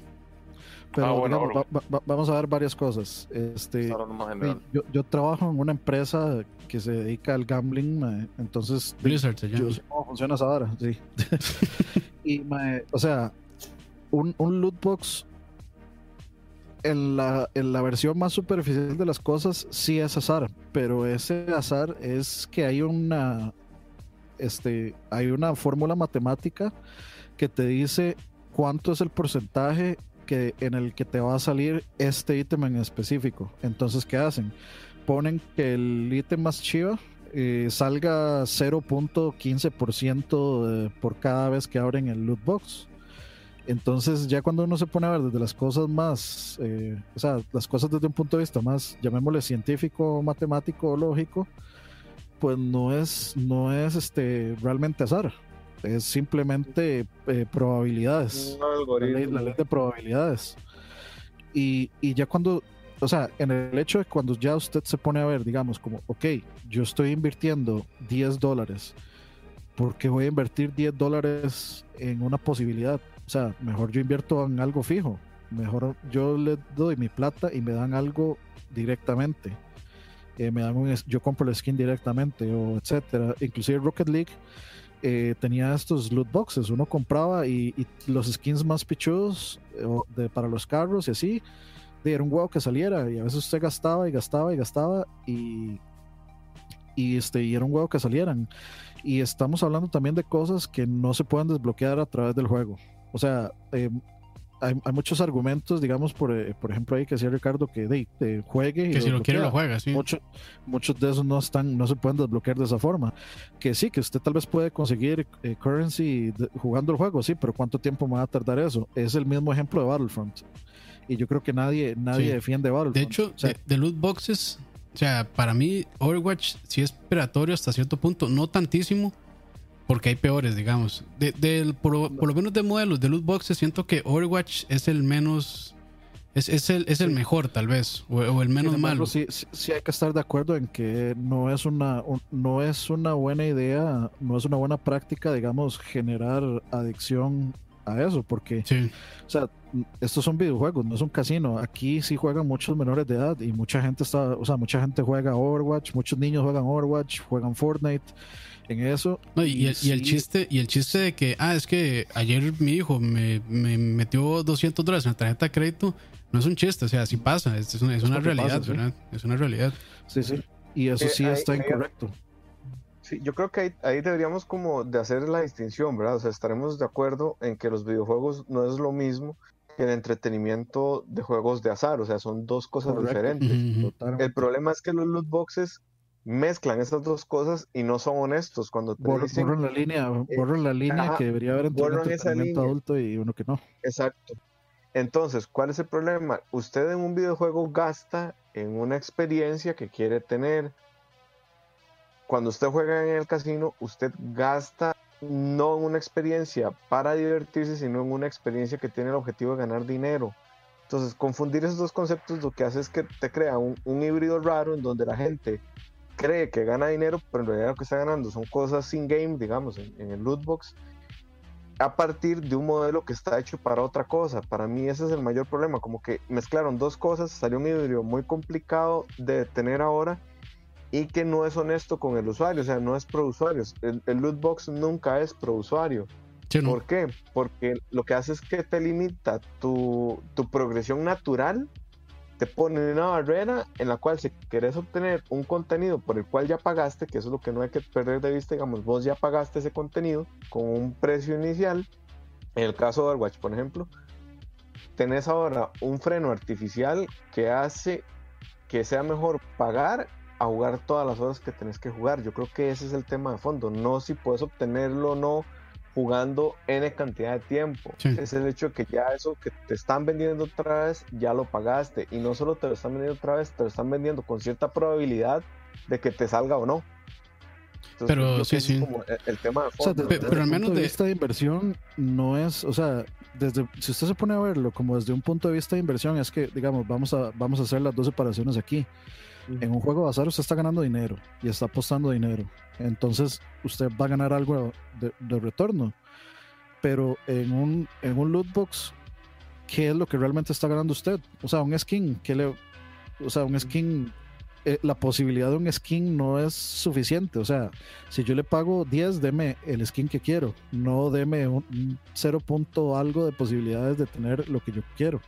Sí, no, y digamos, y, yo siento que mucha gente defiende Overwatch y yo no lo estoy atacando, solo digo que popularizaron, popularizaron una eh, práctica que sí no es pro usuario. o sea, tal vez a una persona le gusta mucho Overwatch y realmente el tiempo que está jugándolo no siente como que lo está gastando y obtiene sus skins y demás eh, solo invirtiendo horas de su tiempo ahí. Pero bueno, hay sí, digamos, tal vez a una persona no le afecte mucho, pero una persona que le afecte muchísimo esta cuestión de estar abriendo los boxes y que hasta que no abre los boxes y donde le saca el skin deja o se detiene de comprar, ahí es el problema, ¿verdad? A, muchas personas tal vez no les afecta eso, pero al final sí es una apuesta y a veces no dice cuánto tiempo hay que invertirle o cuánto dinero. Ahora, por lo menos Overwatch no lo hace tan mal. Pero es que ya con Battlefront 2 sí fue horrible. Porque, por ejemplo, para que le salieran los héroes, como tipo Darth Vader o Luke Skywalker o cualquiera de estos, esos sí eran horas de horas de horas de horas de estar ahí jugando con la posibilidad de que tal vez ni le salga o llega y paga nada más. Y digamos, un héroe de esos, yo creo que en gameplay, yo no he jugado Battlefront 2 y no sé cuáles son sus, mecánicas, pero un héroe de esos, yo imagino que sí es una ventaja en ciertas cosas por los poderes que tiene y demás. Pero eso, eso sí fue espantoso. dice Ricardo que no, que uno paga el juego, no una bendita ropa. El tema es que la ropa es parte del juego. Sí, o sea, no están, no, puedes- están, puedes no están diferenciar separadas. uno de otro. Ajá. Y si el skin afecta o no la experiencia, eso es otro tema. El tema es que Eso es pay to win y es peor Ajá, todavía. Ah, ya el contenido está y ya vos pagaste por él. El modelo de Overwatch sería mucho más honesto si con cada actualización nueva te dijeran, ok, la plataforma inicial te cuesta 40 dólares y cada actualización puedes jugar y todo, pero eh, 10 dólares y te damos todo el contenido. Yo creo que sería un- como un, un modelo más honesto en el entendido que es un servicio y que vos sabes que estás Sí. pagando por un servicio. Y entonces vos dices, ok, de mi, de mi presupuesto anual voy a sacar 20 dólares para Overwatch y no pago más en todo el año. Eso sería muchísimo más honesto decir, pago 2 dólares y tengo un loot box en donde puede que sí o puede que no, me salga un contenido que yo ya pagué, que está programado y que lo único que me ata o lo único que me separa de ese contenido es una o dos, o jugar mucho o un algoritmo que me va a decir qué tanta suerte tengo o no.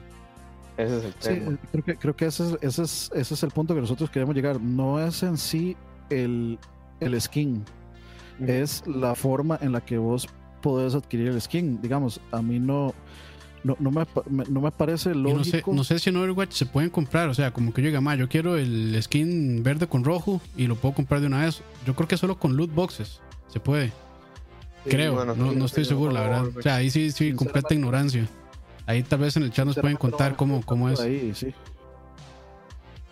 Eh, sí, sí, digamos, eh, para mí, si me tuvieran que poner a escoger entre un loot box y comprar el skin directamente, yo, Sí, yo compro prefiero el skin. comprar el skin directamente. Sí, yo prefiero porque comprar el skin. Sé que voy a sé que voy a obtener este lo que o sea por lo que pagué es como por ejemplo hay una vara que se llamaba Steam Roulette por ejemplo que usted giraba una ruleta y le salía un juego random pero de, de- por- es como que yo pague no sé 10 dólares eh, por un Steam Roulette y ponga a girar y el juego que me sale ese es el que se paga una vara así o sea si yo puedo, yo- la mejor vara es que yo pueda escoger, o sea, la mejor opción siempre es que yo pueda escoger lo que quiero, lo que quiero eh, comprar.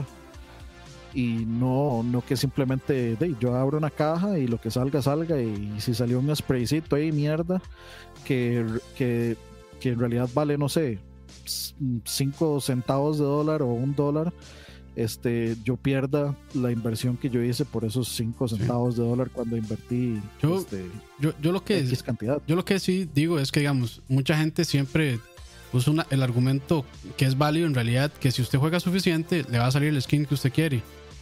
Pero igual, o sea, hay una cuestión ahí que eso, o sea, eso está hecho justamente este, apelando a esta necesidad que tiene el ser humano de poder complacer su necesidad con algo que le gusta, ¿verdad?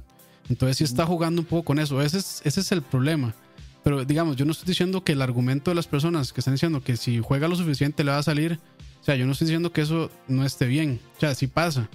Pero digamos, Pero son, sí, son los menos. sí está Yo puedo hecho. asegurarle que son los menos. Sí, sí, sí está hecho, justamente el loot box está hecho para eso mismo, para mantener a la persona que está ahí comprando, ya sea con dinero real o jugando más horas, ¿verdad? Y, y sí, y, y- y es, o sea, es básicamente eso, o sea, el problema es que apela a esa necesidad de la persona y sí se vuelve un poco de azar porque es a pura suerte. O sea, y, y, y el- y nadie sabe cuál es el algoritmo y el porcentaje de probabilidades de que le salga ese, ese skin que usted quiere. O sea, por es- ejemplo, es- la ese es el problema el, el porcentaje de, de cuánto, eh, o sea, cuánto era el porcentaje para desbloquear a Darth Vader. La gente sí lo averiguó, digamos. Sí, es una, más- es una cantidad de horas vulgar. Y, y Eran sí, sí, 40 sí, mil 40 mil o 20 mil. No, me- no me acuerdo, como, como 400. Ya digo, ya no, ahora digo. sí era. Bueno, no, no me acuerdo, pero No sé, voy a pero sí poner era, otra era mucho, sí era mucho. Sí, era, era una exageración. Pero es que también, ma, o sea, EA es la madre de todos los males. Estamos hablando de que EA. No, no, que, yo creo que Activision es peor, man. Ah, sí. no o sea, sé, ma. Es yo- que yo- Bueno, lo, lo EA que... ha matado franquicias no solo online, o sea, saliéndonos de online, los maes prácticamente agarran una franquicia y si los maes dicen a esto no le vamos a sacar tanto porcentaje, nos vale media hectárea de lo que usted prefiera introducir acá, mae, eh, seguir o no con el proyecto. Yo estoy de acuerdo, nadie está en esto para perder. Mae, pero es que EA se pasa, mae. EA ha cancelado proyectos muy buenos a un 80%. Sí, eh, bueno, voy, voy, a responder varias varas ahí. Este, dicen por ahí, eh, José Miguel Fonseca dice: Yo le aseguro que son los más. Llevo desde la salida jugando y no he necesitado comprar nada. No, muchachos, ustedes son los menos. Tan fácil es, eh, o sea, si no fueran los más, no existirían. O sea, tiene que haber una mayoría para que un, este, digamos, una mecánica o una opción de esta sea viable. Si no, no sería viable y no estaría. Entonces, no, muchachos, ustedes son los menos. Y se los digo porque esto también es de la industria del gambling. Esto, esto es así. O sea, uno quiere, uno no está buscando realmente que la gente, eh, que la gente juegue, sino que la gente pierda. O sea, que la gente pierda mantenerlos, mantenerlos amarrados. Exacto. ¿Y quiénes son los que se mantienen más amarrados? Los que más pierden. Y los que más pierden son los que más se quejan. Entonces. 40 horas para sacar a Vader. Eso era. Exactamente, sí, eran como 40 eh, horas, sí, algo así. Pero estaban bloqueados Vader, Leia, Luke Skywalker y.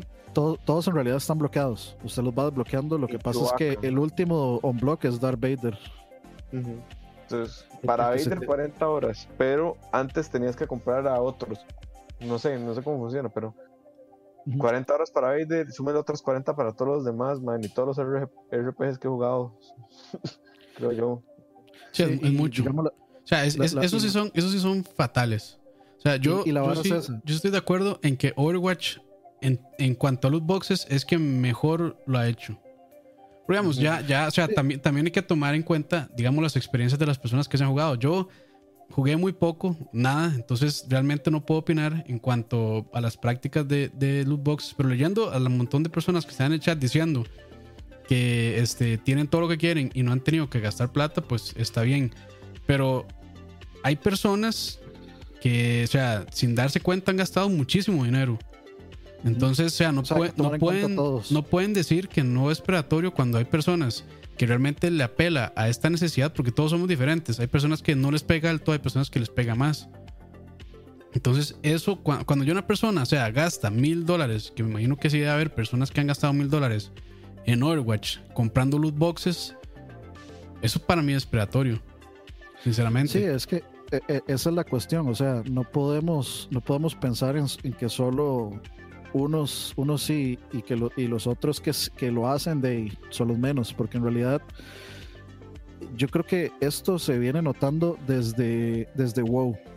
O sea, cuántas noticias de World of Warcraft no salieron de gente que perdía sus trabajos por no por jugar WoW, este que este tenían deudas millonarias por jugar WoW, o sea, vean eh, eh, lo que estamos diciendo sobre China que generó empleos eh, WoW y bueno, StarCraft también.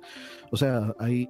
Y básicamente la industria del gambling o de las apuestas en línea y demás es básicamente este, una industria que obtiene su, su gran mayoría de, de, digamos, de dividendos en que la gente apuesta y pierde, y pierda. Y, pero que apueste, pierda y se quede. Y esa es la cuestión, o sea, la gente se queda ahora yo creo que sería muy ingenuo como ponerse uno como el, gamer promedio o la gente promedio que juega. O sea, el, concepto de juegos es, tan amplio ahora que decir que alguien como yo, que yo jugaré 30 horas a la semana, decir que yo soy el promedio que no, mentir. No, no, no hables más, ya te vas a conectar la llamada. ya, ya, me voy. Adiós. Ya me voy. como Dani que juega 800 horas a la semana, digamos. Y yo compro el tiempo para jugar. Y yo compro un montón de bares de esos. Uno, uno debería estar consciente que uno no es la media. O sea, la, la, media de los videojuegos, o sea, ya los videojuegos son algo tan mainstream que uno no puede decir que uno es la media. O sea, yo no podría decir, sí, es que sí, lo que yo consumo lo consume todo el mundo. O sí, lo que yo consumo lo consume una tendencia. No necesariamente. O sea, que yo pueda sacar un montón de cosas en un juego sin gastar nada no me hace la media, probablemente me haga más bien la pirámide de la cúspide que no gastó nada para tener todo sin pagar. Entonces también hay que tener como en cuenta eso, uno no puede ser la referencia de uno mismo en los datos, o sea, sería muy sencillo como analizarlo todo desde ahí. O sea, yo creo que el punto, gastan, ¿verdad? El punto Overwatch es, si, si, si quieren dejar los loot boxes así, pues está bien pero el punto, es, el punto que nosotros queremos dar no es que hay una mejor forma de hacerlo y una forma que es más este eh, más amistosa, con amistosa y más amigable más amistosa con el usuario. No que, o sea, si lo quieren dejar así, está bien así, ya la gente aceptó cómo funciona. A la gente le gusta. Yo, creo que la comunidad de Overwatch está bastante complacida. Entonces, o sea, eso, es, señal también de que, de que lo hacen bien, también, ¿verdad? Sí, sí. Sí, pero este, van a tener que regular eso porque eso no puede quedarse de la forma en la que está en los países en los que eso está regulado.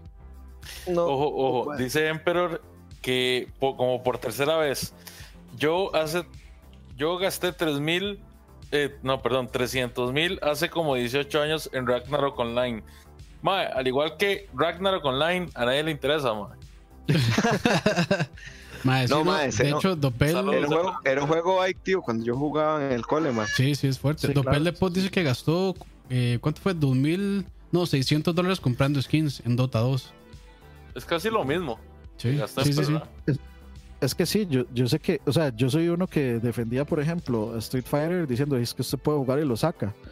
Pero cuando yo me, me, me senté a intentar sacarlos, es mucho tiempo. Sí, es, demasiado tiempo, Y, y, luego empezaba, y sabe que la cosa, digamos, ¿Qué es más fácil? ¿Qué más fácil eso o pagar? Pagar mil veces. Y porque de pronto, tira, de pronto tiraban, tiran a Gael y es como, madre, Gail vale tanto, entonces ya yo no puedo comprar lo otro que quería porque ahora quiero a Gail, entonces voy a tener que grindear 50 mil veces más. El que uno pueda grindear no quiere decir que el tiempo que usted necesite para grindearlo sea justo tampoco. Sí, sí, sí, sí. Pero bueno, eso es, esa es una de las cosas que yo creo que por dicha va bajando. Y eso fue porque Battlefront 2 realmente este, se les fue de las manos lo abusivos que fueron lo predatorios y también el, este, ¿cómo es greedy? Que, qué mal me siento cuando no sé la palabra en español, la avaricia. Cuando son, o sea, cuando les da esta avaricia de, de, de, querer, este, de nada más complacer y a sus inversionistas y decirles, más, aquí está, tome.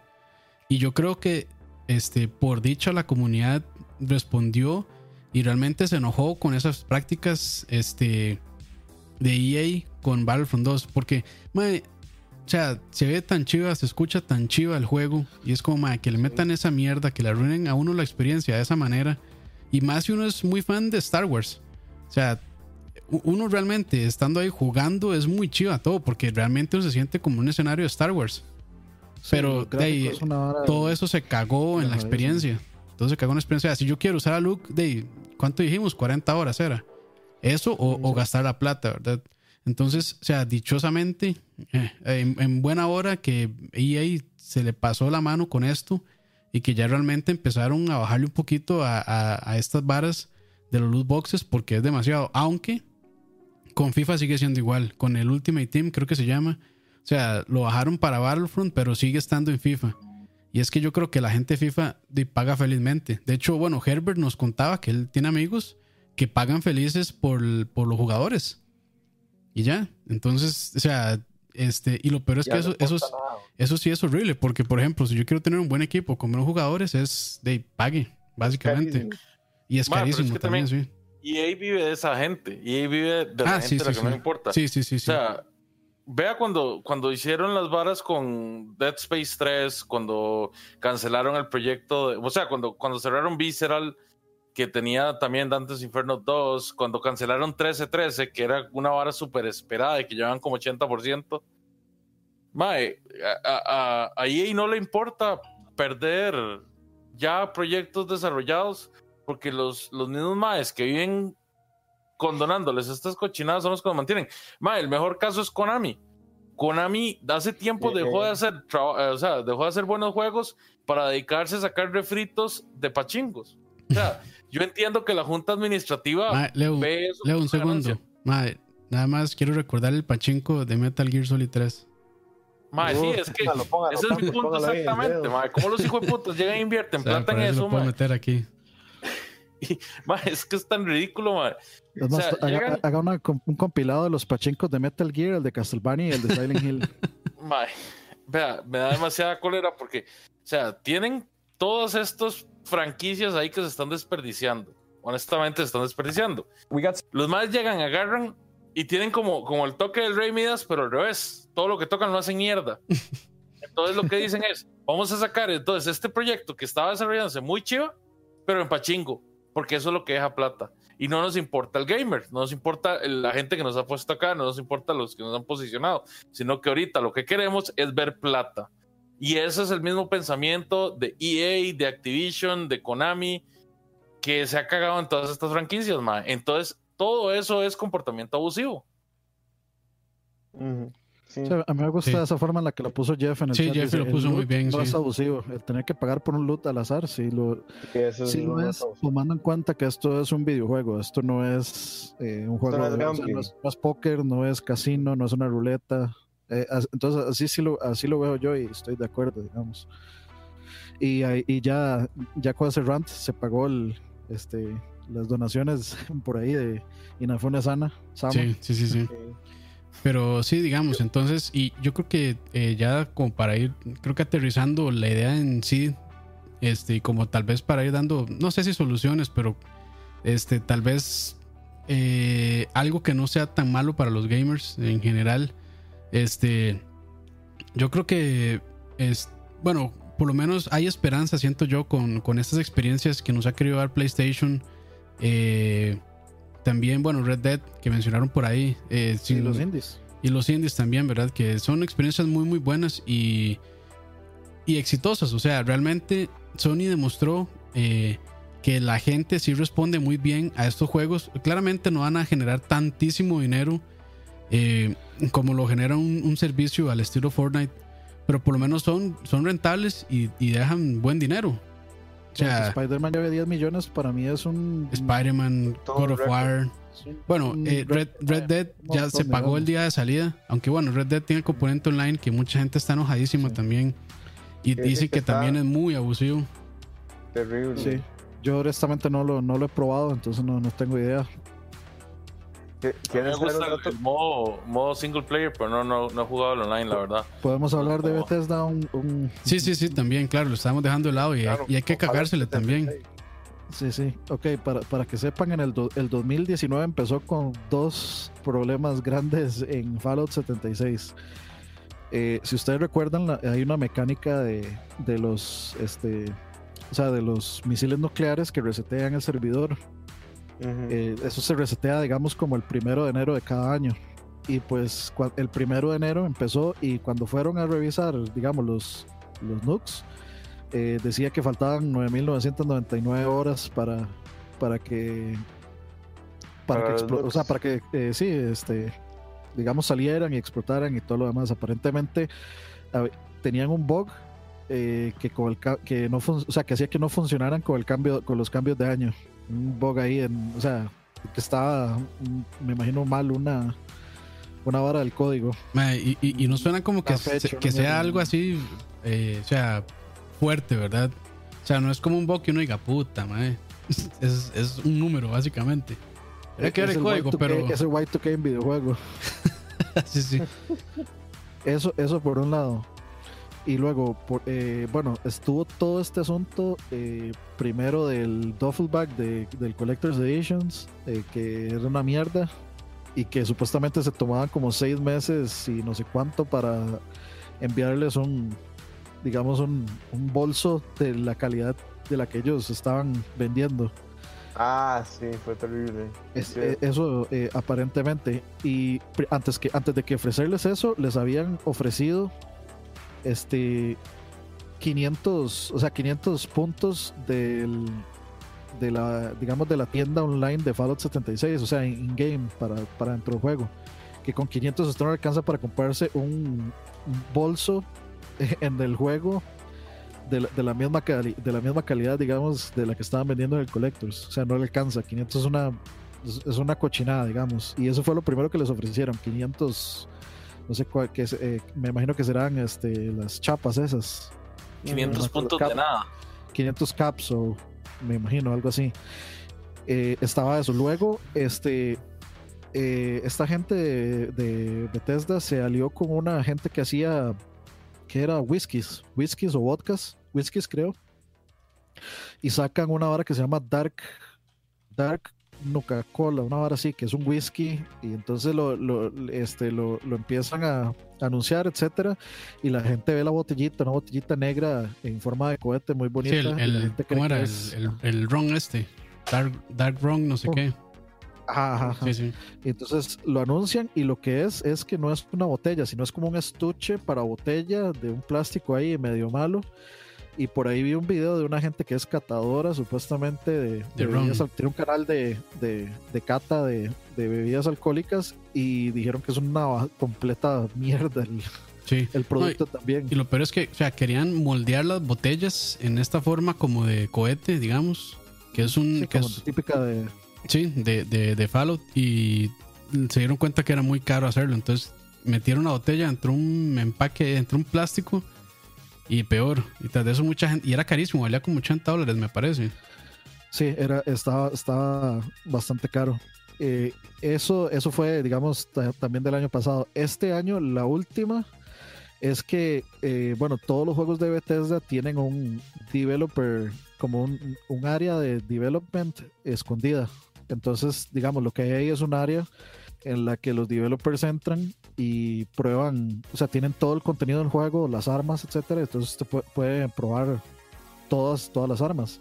Entonces los usuarios empezaron a encontrar, eh, eh, encontraron el, el área de development y ahí usted puede encontrar armas que son, este, Que todavía no digamos, están. parte de los, en parte de los loot digamos, boxes, sí. armaduras, ajá, exacto, armaduras de los loot boxes, armaduras, armas, todo y de ahí la gente empezaba, o sea, tenemos que tener en cuenta que esto es un juego en, digamos, un poco, o sea, también es competitivo, se puede salir y matar a otras, otras personas que andan ahí. Entonces de, ahí de pronto sale un mae con una super armadura y una super arma que no está en el juego.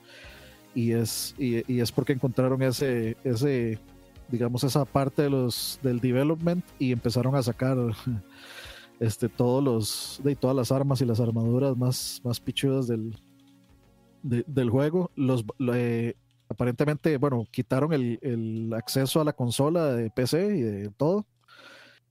Y eh, a pesar de que hicieron eso, volvieron a encontrar el, el área de development otra vez y, y ya están empezando a banear cuentas, pero, pero, o sea, Bethesda con Fallout 76 no ve una, o sea, una, ni una. Llevamos como dos noticias o tres noticias No, negativas de ha sido- Bethesda por mes. No, ha sido espantoso. Bueno, ahí también a uh, Gamer que mencionaba el bolso de tela. O sea, ellos en la edición, ¿cómo era? Power Armor, creo que se llamaba, la edición especial coleccionista de Fallout 76.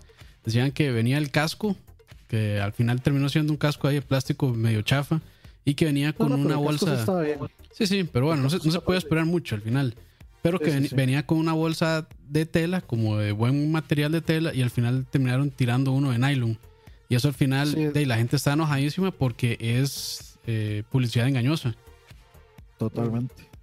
Y bueno, eh, aparte que el juego fue una mierda y ha tenido todo tipo de problemas, este también de, y se metieron un poquito del lado de loot boxes y bueno, no de loot boxes, sino microtransacciones también. Entonces, para agregarle más, eh, meterle más carbón al fuego y que se incendiaran aún más. Realmente este no Sí. fue un año bueno para Bethesda y lamentablemente, o sea, yo siento que se veía un poco el, el bajón. eh, Fallout 4 creo que sí fue bien recibido, pero ya se estaba viendo como, el- por lo menos se está dejando ver que ya el engine que ellos usan, mm, que no recuerdo el nombre, ya no da para más. Este, y bueno, ya hay, ya hay como un- rumores de que tal vez el próximo Elder Scrolls 6 salga con este mismo motor. Entonces ya la gente empieza a dudar. Eso sí me preocupa ya. sí. Sí, y además de que lo, lo único bueno que tiene este, eh, este engine es que es muy fácil para hacer mods. Y por eso es que mm, este, Skyrim es tan popular. Y bueno, y todos los demás juegos también. Pero este. Ya no, no da para más. O sea, gráficamente por lo menos ya no da para más. Y aparte que es un bugfest espantoso. Entonces, ya como esto, Sí, ah, sí, es que los juegos de Bethesda tienen cierto este carisma por estos bugs o los bugs de Bethesda más bien son carismáticos porque ya es esperable, no sé qué, ya la gente ya no está aguantando ese tipo de cosas.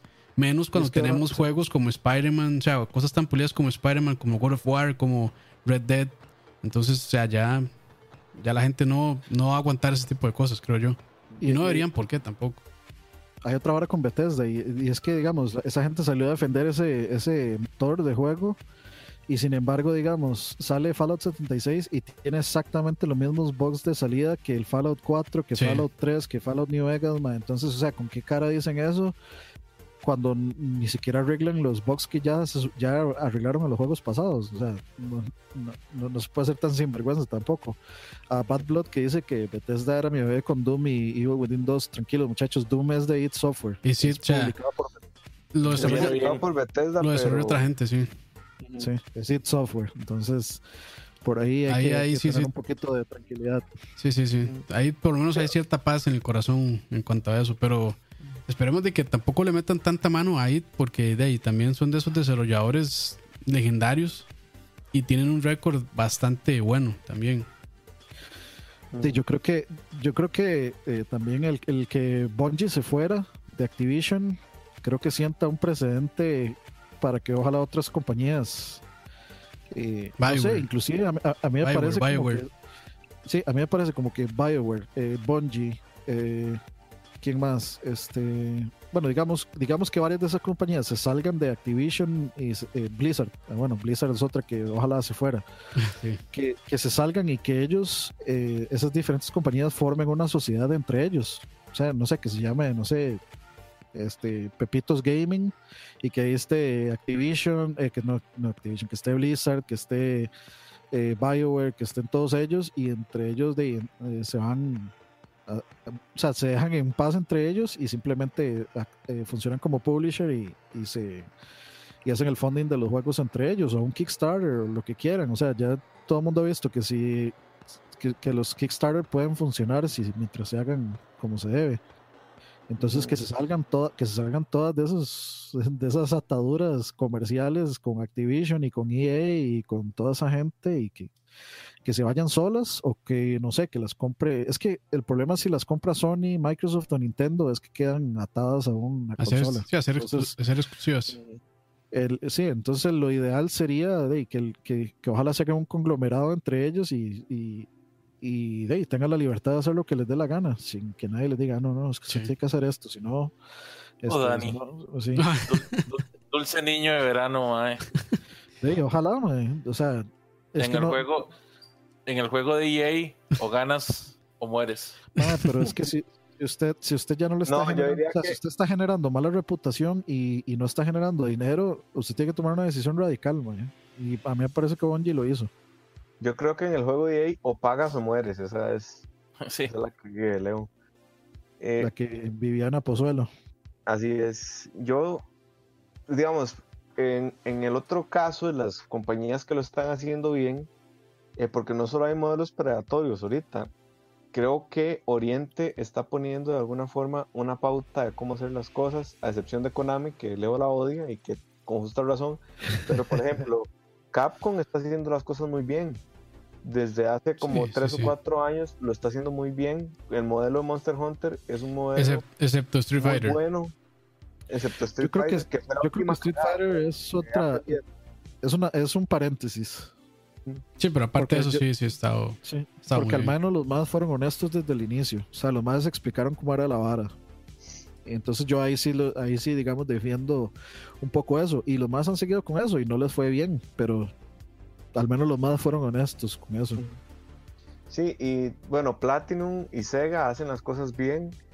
Eh, no voy a hablar de Nintendo porque está en una posición muy especial, que es publisher y a la vez es desarrollador de hardware. No, y a, y a Nintendo le perdonan todo. cosas. Eh, a Nintendo le perdonan todo también. O sea, eso es.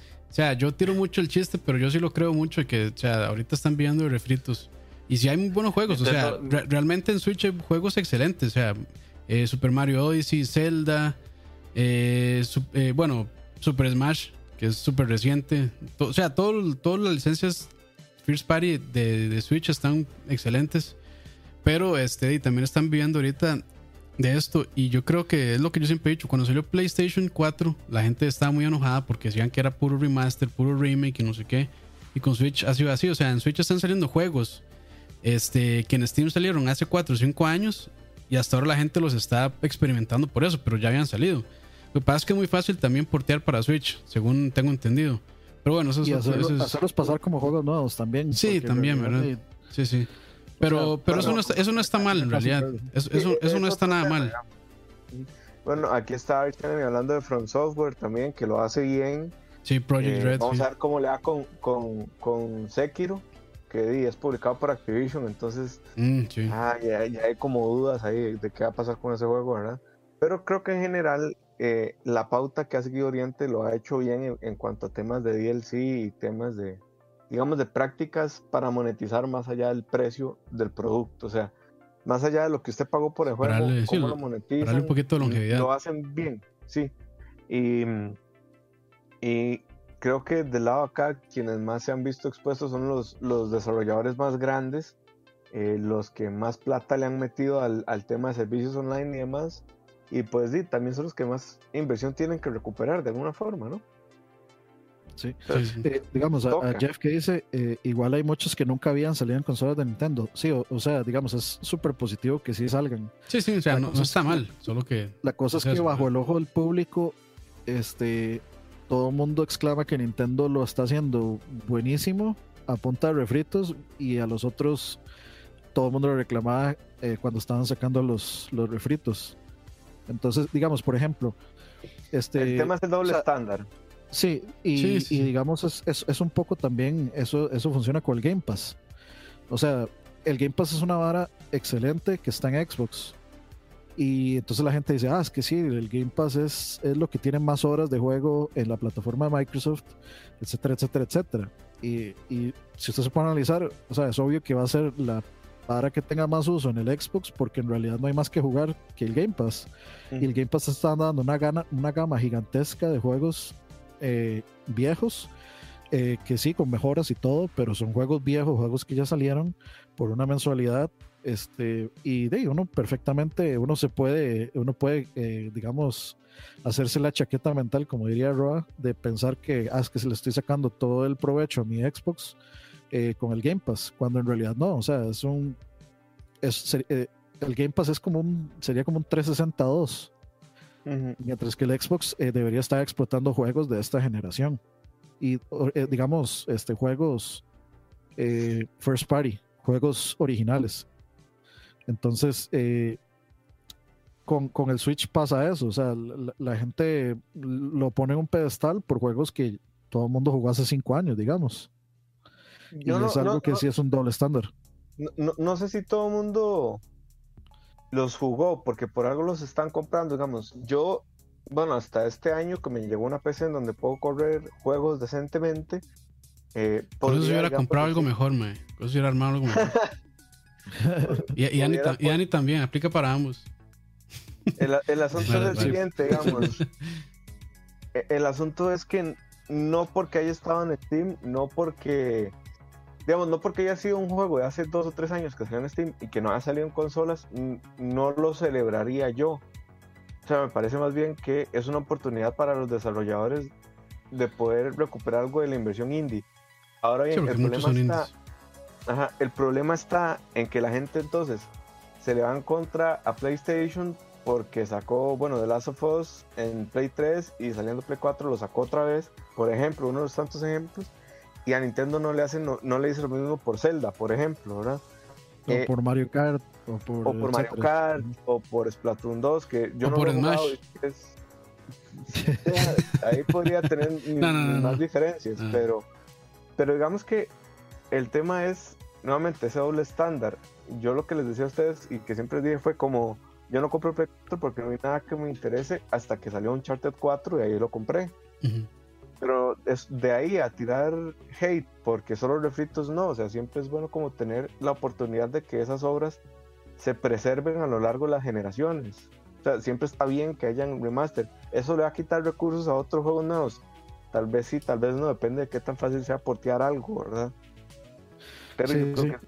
que ese es como el, el tema, el doble estándar, el que la gente haga como, como esas cosas. Sí, sí, bueno, eso pasa siempre, digamos, eh, pero sí, o sea, digamos, yo, yo siento como que los últimos meses, en- aparte de Smash, obviamente que es una hora gigante, en realidad sí han salido puros, puros refritos. Y y entonces a uno de si, si lo ponen a pensar, digamos, si, si los o sea, si vale la pena comprarlos otra vez o no, es decisión completamente de uno. Pero sí hay bastante gente que ya los jugó. O sea, hay 80 millones de PlayStation, bueno, creo que no, 90 millones de PlayStation afuera, más la cantidad absurda de gente que hay en Steam. Entonces, o sea, sí realmente es una cantidad bastante grande de gente que ya pudo haber jugado sus juegos. Que, y, y en realidad mucha gente que con eso no hay absolutamente ningún problema, los vuelve a comprar los vuelve a comprar porque es un juego que vale la pena tenerlo y porque el Switch es una consola que eh, la gran mayoría de personas lo ven como una portátil. Sí. Entonces tener este juego específico portátil es una buena es una buena opción. De hecho aquí hay una muy buena un buen comentario de Steven 90 dice, "El problema es que Nintendo vende los ports a full price como si fueran nuevos, cosa que no lo son, a diferencia por ejemplo de Shadow of the Colossus que se vendió a un precio mucho menor. El Shadow, el remake de Shadow of the Colossus." Y hay que tomar también en cuenta que es un eh, fue un trabajo bastante grande el, el del remake claro. de Yo creo que fue casi que un desarrollo completo de un videojuego. O sea, lo que estaba nada más era el, este, de la idea y las mecánicas, pero todo lo demás se tuvo que trabajar creo que desde cero. O sea, los modelos y todo lo demás. Pero bueno, sí, sí, eso, eso sí está. O sea, a mí no me molesta. O sea, yo vacilo mucho con eso los refritos, pero realmente, o sea, sí creo que hay un doble estándar ahí porque sí, sí me queda, o sea, sí me acuerdo mucho de la gente super vocal diciendo que cuando salió PlayStation 4 no había nada para jugar, solo, solo refritos. Y ahorita, aunque el Switch salió con buenos juegos, este, nuevos juegos, sí, digamos, se han apoyado mucho ese lado de, de relanzamientos también. Porque ni siquiera son remasters, son relanzamientos, básicamente. Que también... Yo, yo, asilo con decir con que, con que Nintendo va como por el 2015, por ahí más o menos. Este, sí pero, pero es un asunto de que, diga, no, no es un asunto de que, de que en sí esté mal, porque no está mal para nada, es un asunto de que la gente, digamos, llega, llega de tres y sacan y dicen eh, Twilight Princess HD para Switch, y la gente dice así, ah, ya, ganó Nintendo, ganó el estrés, otra vez lo hace Nintendo. para variar. También hay que tener en cuenta que Sony y Nintendo vienen de dos posiciones muy diferentes, ¿verdad? O sea, Sony venía de una generación en donde el Play 3 ha vendido 83 millones de consolas y Nintendo venía de una consola fallida que vendió 14 millones y que los ports que está vendiendo ahora, el más vendido es probablemente Mario Kart 8, que vendió como 4 o 5 millones. Todos los demás andan por un millón, dos millones, o sea, son como muy pocas ventas que justificarían que nueva gente los compre, porque no, nadie los compró. Esa es la realidad. O sea, el Wii U nadie lo compró y ahora por eso vale 800 dólares en Amazon. Pero bueno, al menos este, yo espero que ya no se le no se le perdone tanto a Nintendo. Aunque bueno, no lo ha hecho tan mal y, su online de ahí, ahí, está y no es tan caro como los otros. Yo creo que eso es un arma doble filo. Eso el, el online de Switch es un arma doble filo porque es baratísimo pero no está para nada al estándar de lo que debería ser online, digamos. de hecho, por, ahí anda el rumor de, que ya van a meter juegos de, Super, NES, de Super NES. Eh, y con eso, pues ya sería un poquito más atractivo, pero igual siento que le falta más que de ahí. Nintendo duerme sobre una cama de IPs gigantescas. Y que de ahí, creo que no sería tan difícil, ¿verdad? Pero no, sí, las, no, no, no, están, no las tiene haciendo nada. Básicamente es como de ahí tiene la plata bajo el colchón y, no está moviendo nada de eso, no está generando ganancias. Sí, hay que ver. Yo, yo, bueno, ya me metí al trial de 7 días de, de, de ese, del Nintendo Online y me Con Marcelo Castro. De, ¿Ah? Con Marcelo Castro. este, eh, bueno, me metí, lo probé, estoy jugando y se juega bien. O sea, básicamente es un Nintendo Mini eh, pero el prospecto, el prospecto, digamos, de poder jugar en línea me parece interesante, de poder jugar juegos clásicos en línea. De la cosa es que yo pongo online y no hay nadie jugando, o sea, nadie, cero. O sea, yo me meto y le doy online y, dice, buscando, eh, no hay gente jugando, quieres jugar mientras espera gente. Y yo he jugado así una hora tal vez y nunca llega nadie, entonces de, yo no sé qué será la vara. Pero a mí, digamos, eh, eh, digamos, si por ejemplo sale, no sé, International Superstar Soccer, así, obviamente me estoy yendo demasiado hardcore arriba y sé que no va a pasar, pero si sale International Superstar Soccer, jugar eso online o jugar Turtles in Time online me parece una propuesta interesante que podría valer mis 20, 25 dólares, que es lo que vale un año de, esa vara. Es que tras de eso pero por el resto, el resto de features no valen 25 dólares, digamos. Sí, no, no. Dice, dice Ricardo Marín, yo pago el online por Smash y acá rato me da lag. No, y es que la, depende mucho de la conexión de uno. sí, la es que la, la antena, Eso depende mucho la antena de. Wii U es muy débil, muy débil. Sí, yo, yo, yo creo que yo, yo casi que ni culparía a la conexión de uno, yo culparía a la conexión de Nintendo porque es muy, ir- es muy irregular con los juegos. Por ejemplo, Mario Kart en Wii U a mí se me hacía perfecto, perfecta la conexión en, en, en línea. Ajá. En Smash no. En Smash eh, me da una cantidad exagerada de lag todo el tiempo.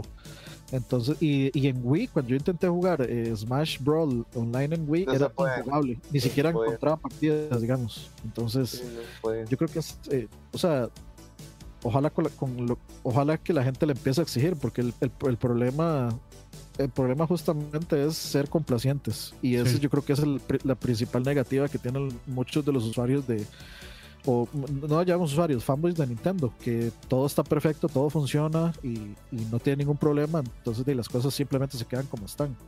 Sí, sí, sí. Ujú. Porque sí, digamos, en temas de online, sí, Nintendo sí está muy atrás, siento yo. O sea, todavía le falta madurar eso. Y más que ya lo está. Antes se podía, entre comillas, justificar porque no lo estaban cobrando. Pero ahora que ya lo están cobrando, sí deberían, digamos, de poder darle una mejor experiencia a los usuarios que están pagando por ese servicio. Porque, o sea, yo creo que la mayoría de gente que paga por eso no es por los juegos que hay ahorita de, de, de NES sino más que todo es para yo poder jugar en línea este Super Smash y demás. Entonces sí, pero bueno, yo creo que ya este podemos ir cerrando porque ya llevamos bastante No, rato acá hablando. Y ya veo que Leo está, ya veo que Leo se está durmiendo. Hay que ir a cenar.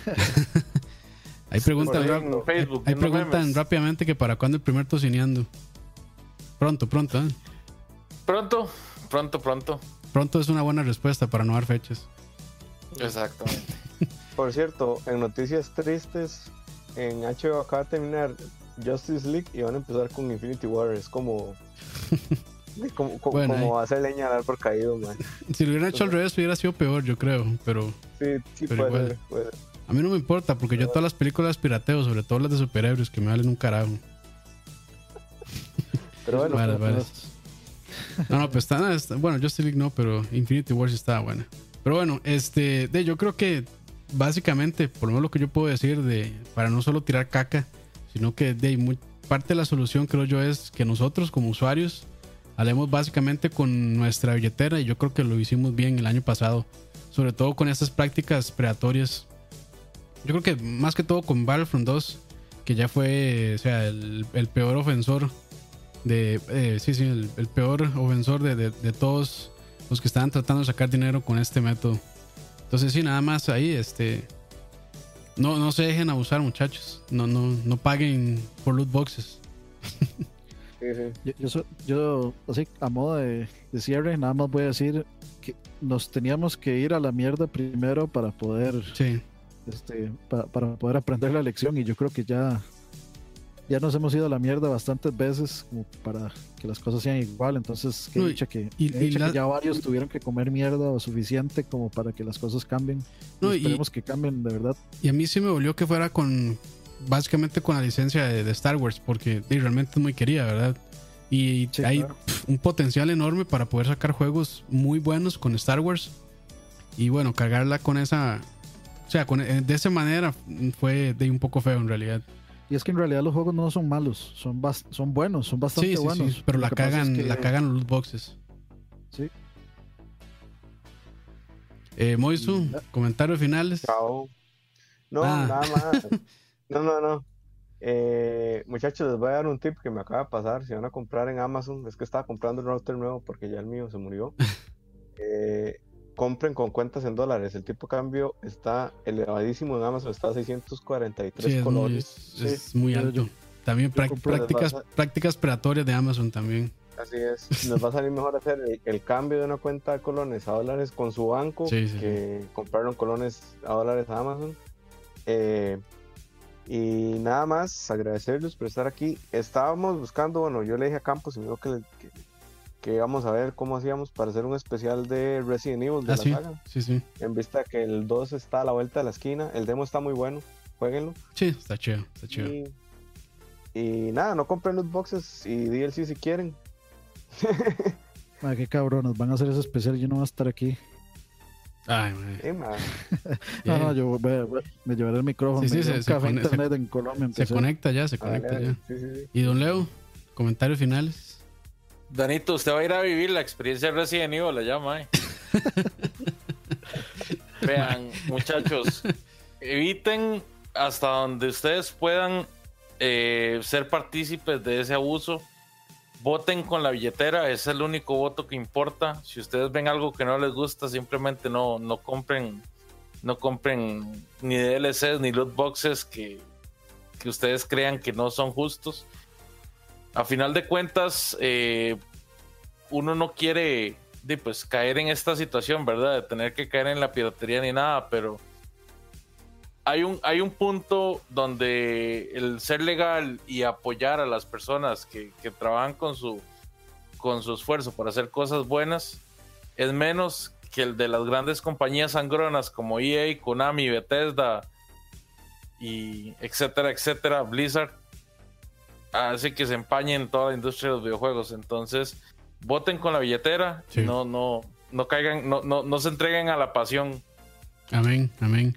Y así rápidamente, bueno, saludar a todos los que estaban ahí en el chat, a Salvador, a Emperor, a Jeff, a Gustavo que acaban de banearlo, a Esteban, a Boiso también, JPCZ, a Vox Carmoya, a Chenemy, Anthony, muchas gracias a todos los que estaban ahí. Y un saludo también muy especial a Aqua. Espero que cuando, no, no va a escuchar esto, pero si lo escucha algún día, espero que se le estén hirviendo las tripas, porque nosotros hablamos mal de Overwatch y nadie estuvo para defenderlo. Así que me alegra mucho que no estuviera hoy aquí. Y para Bueno, la sí- sí próxima, estuvo- si- sí estuvo alguien en el chat. pero- bueno, sí, sí. no, no, es no vara, es estaba vara, es vara. Este, más bien fue buen tema, lástima que no pudo acompañarnos hoy.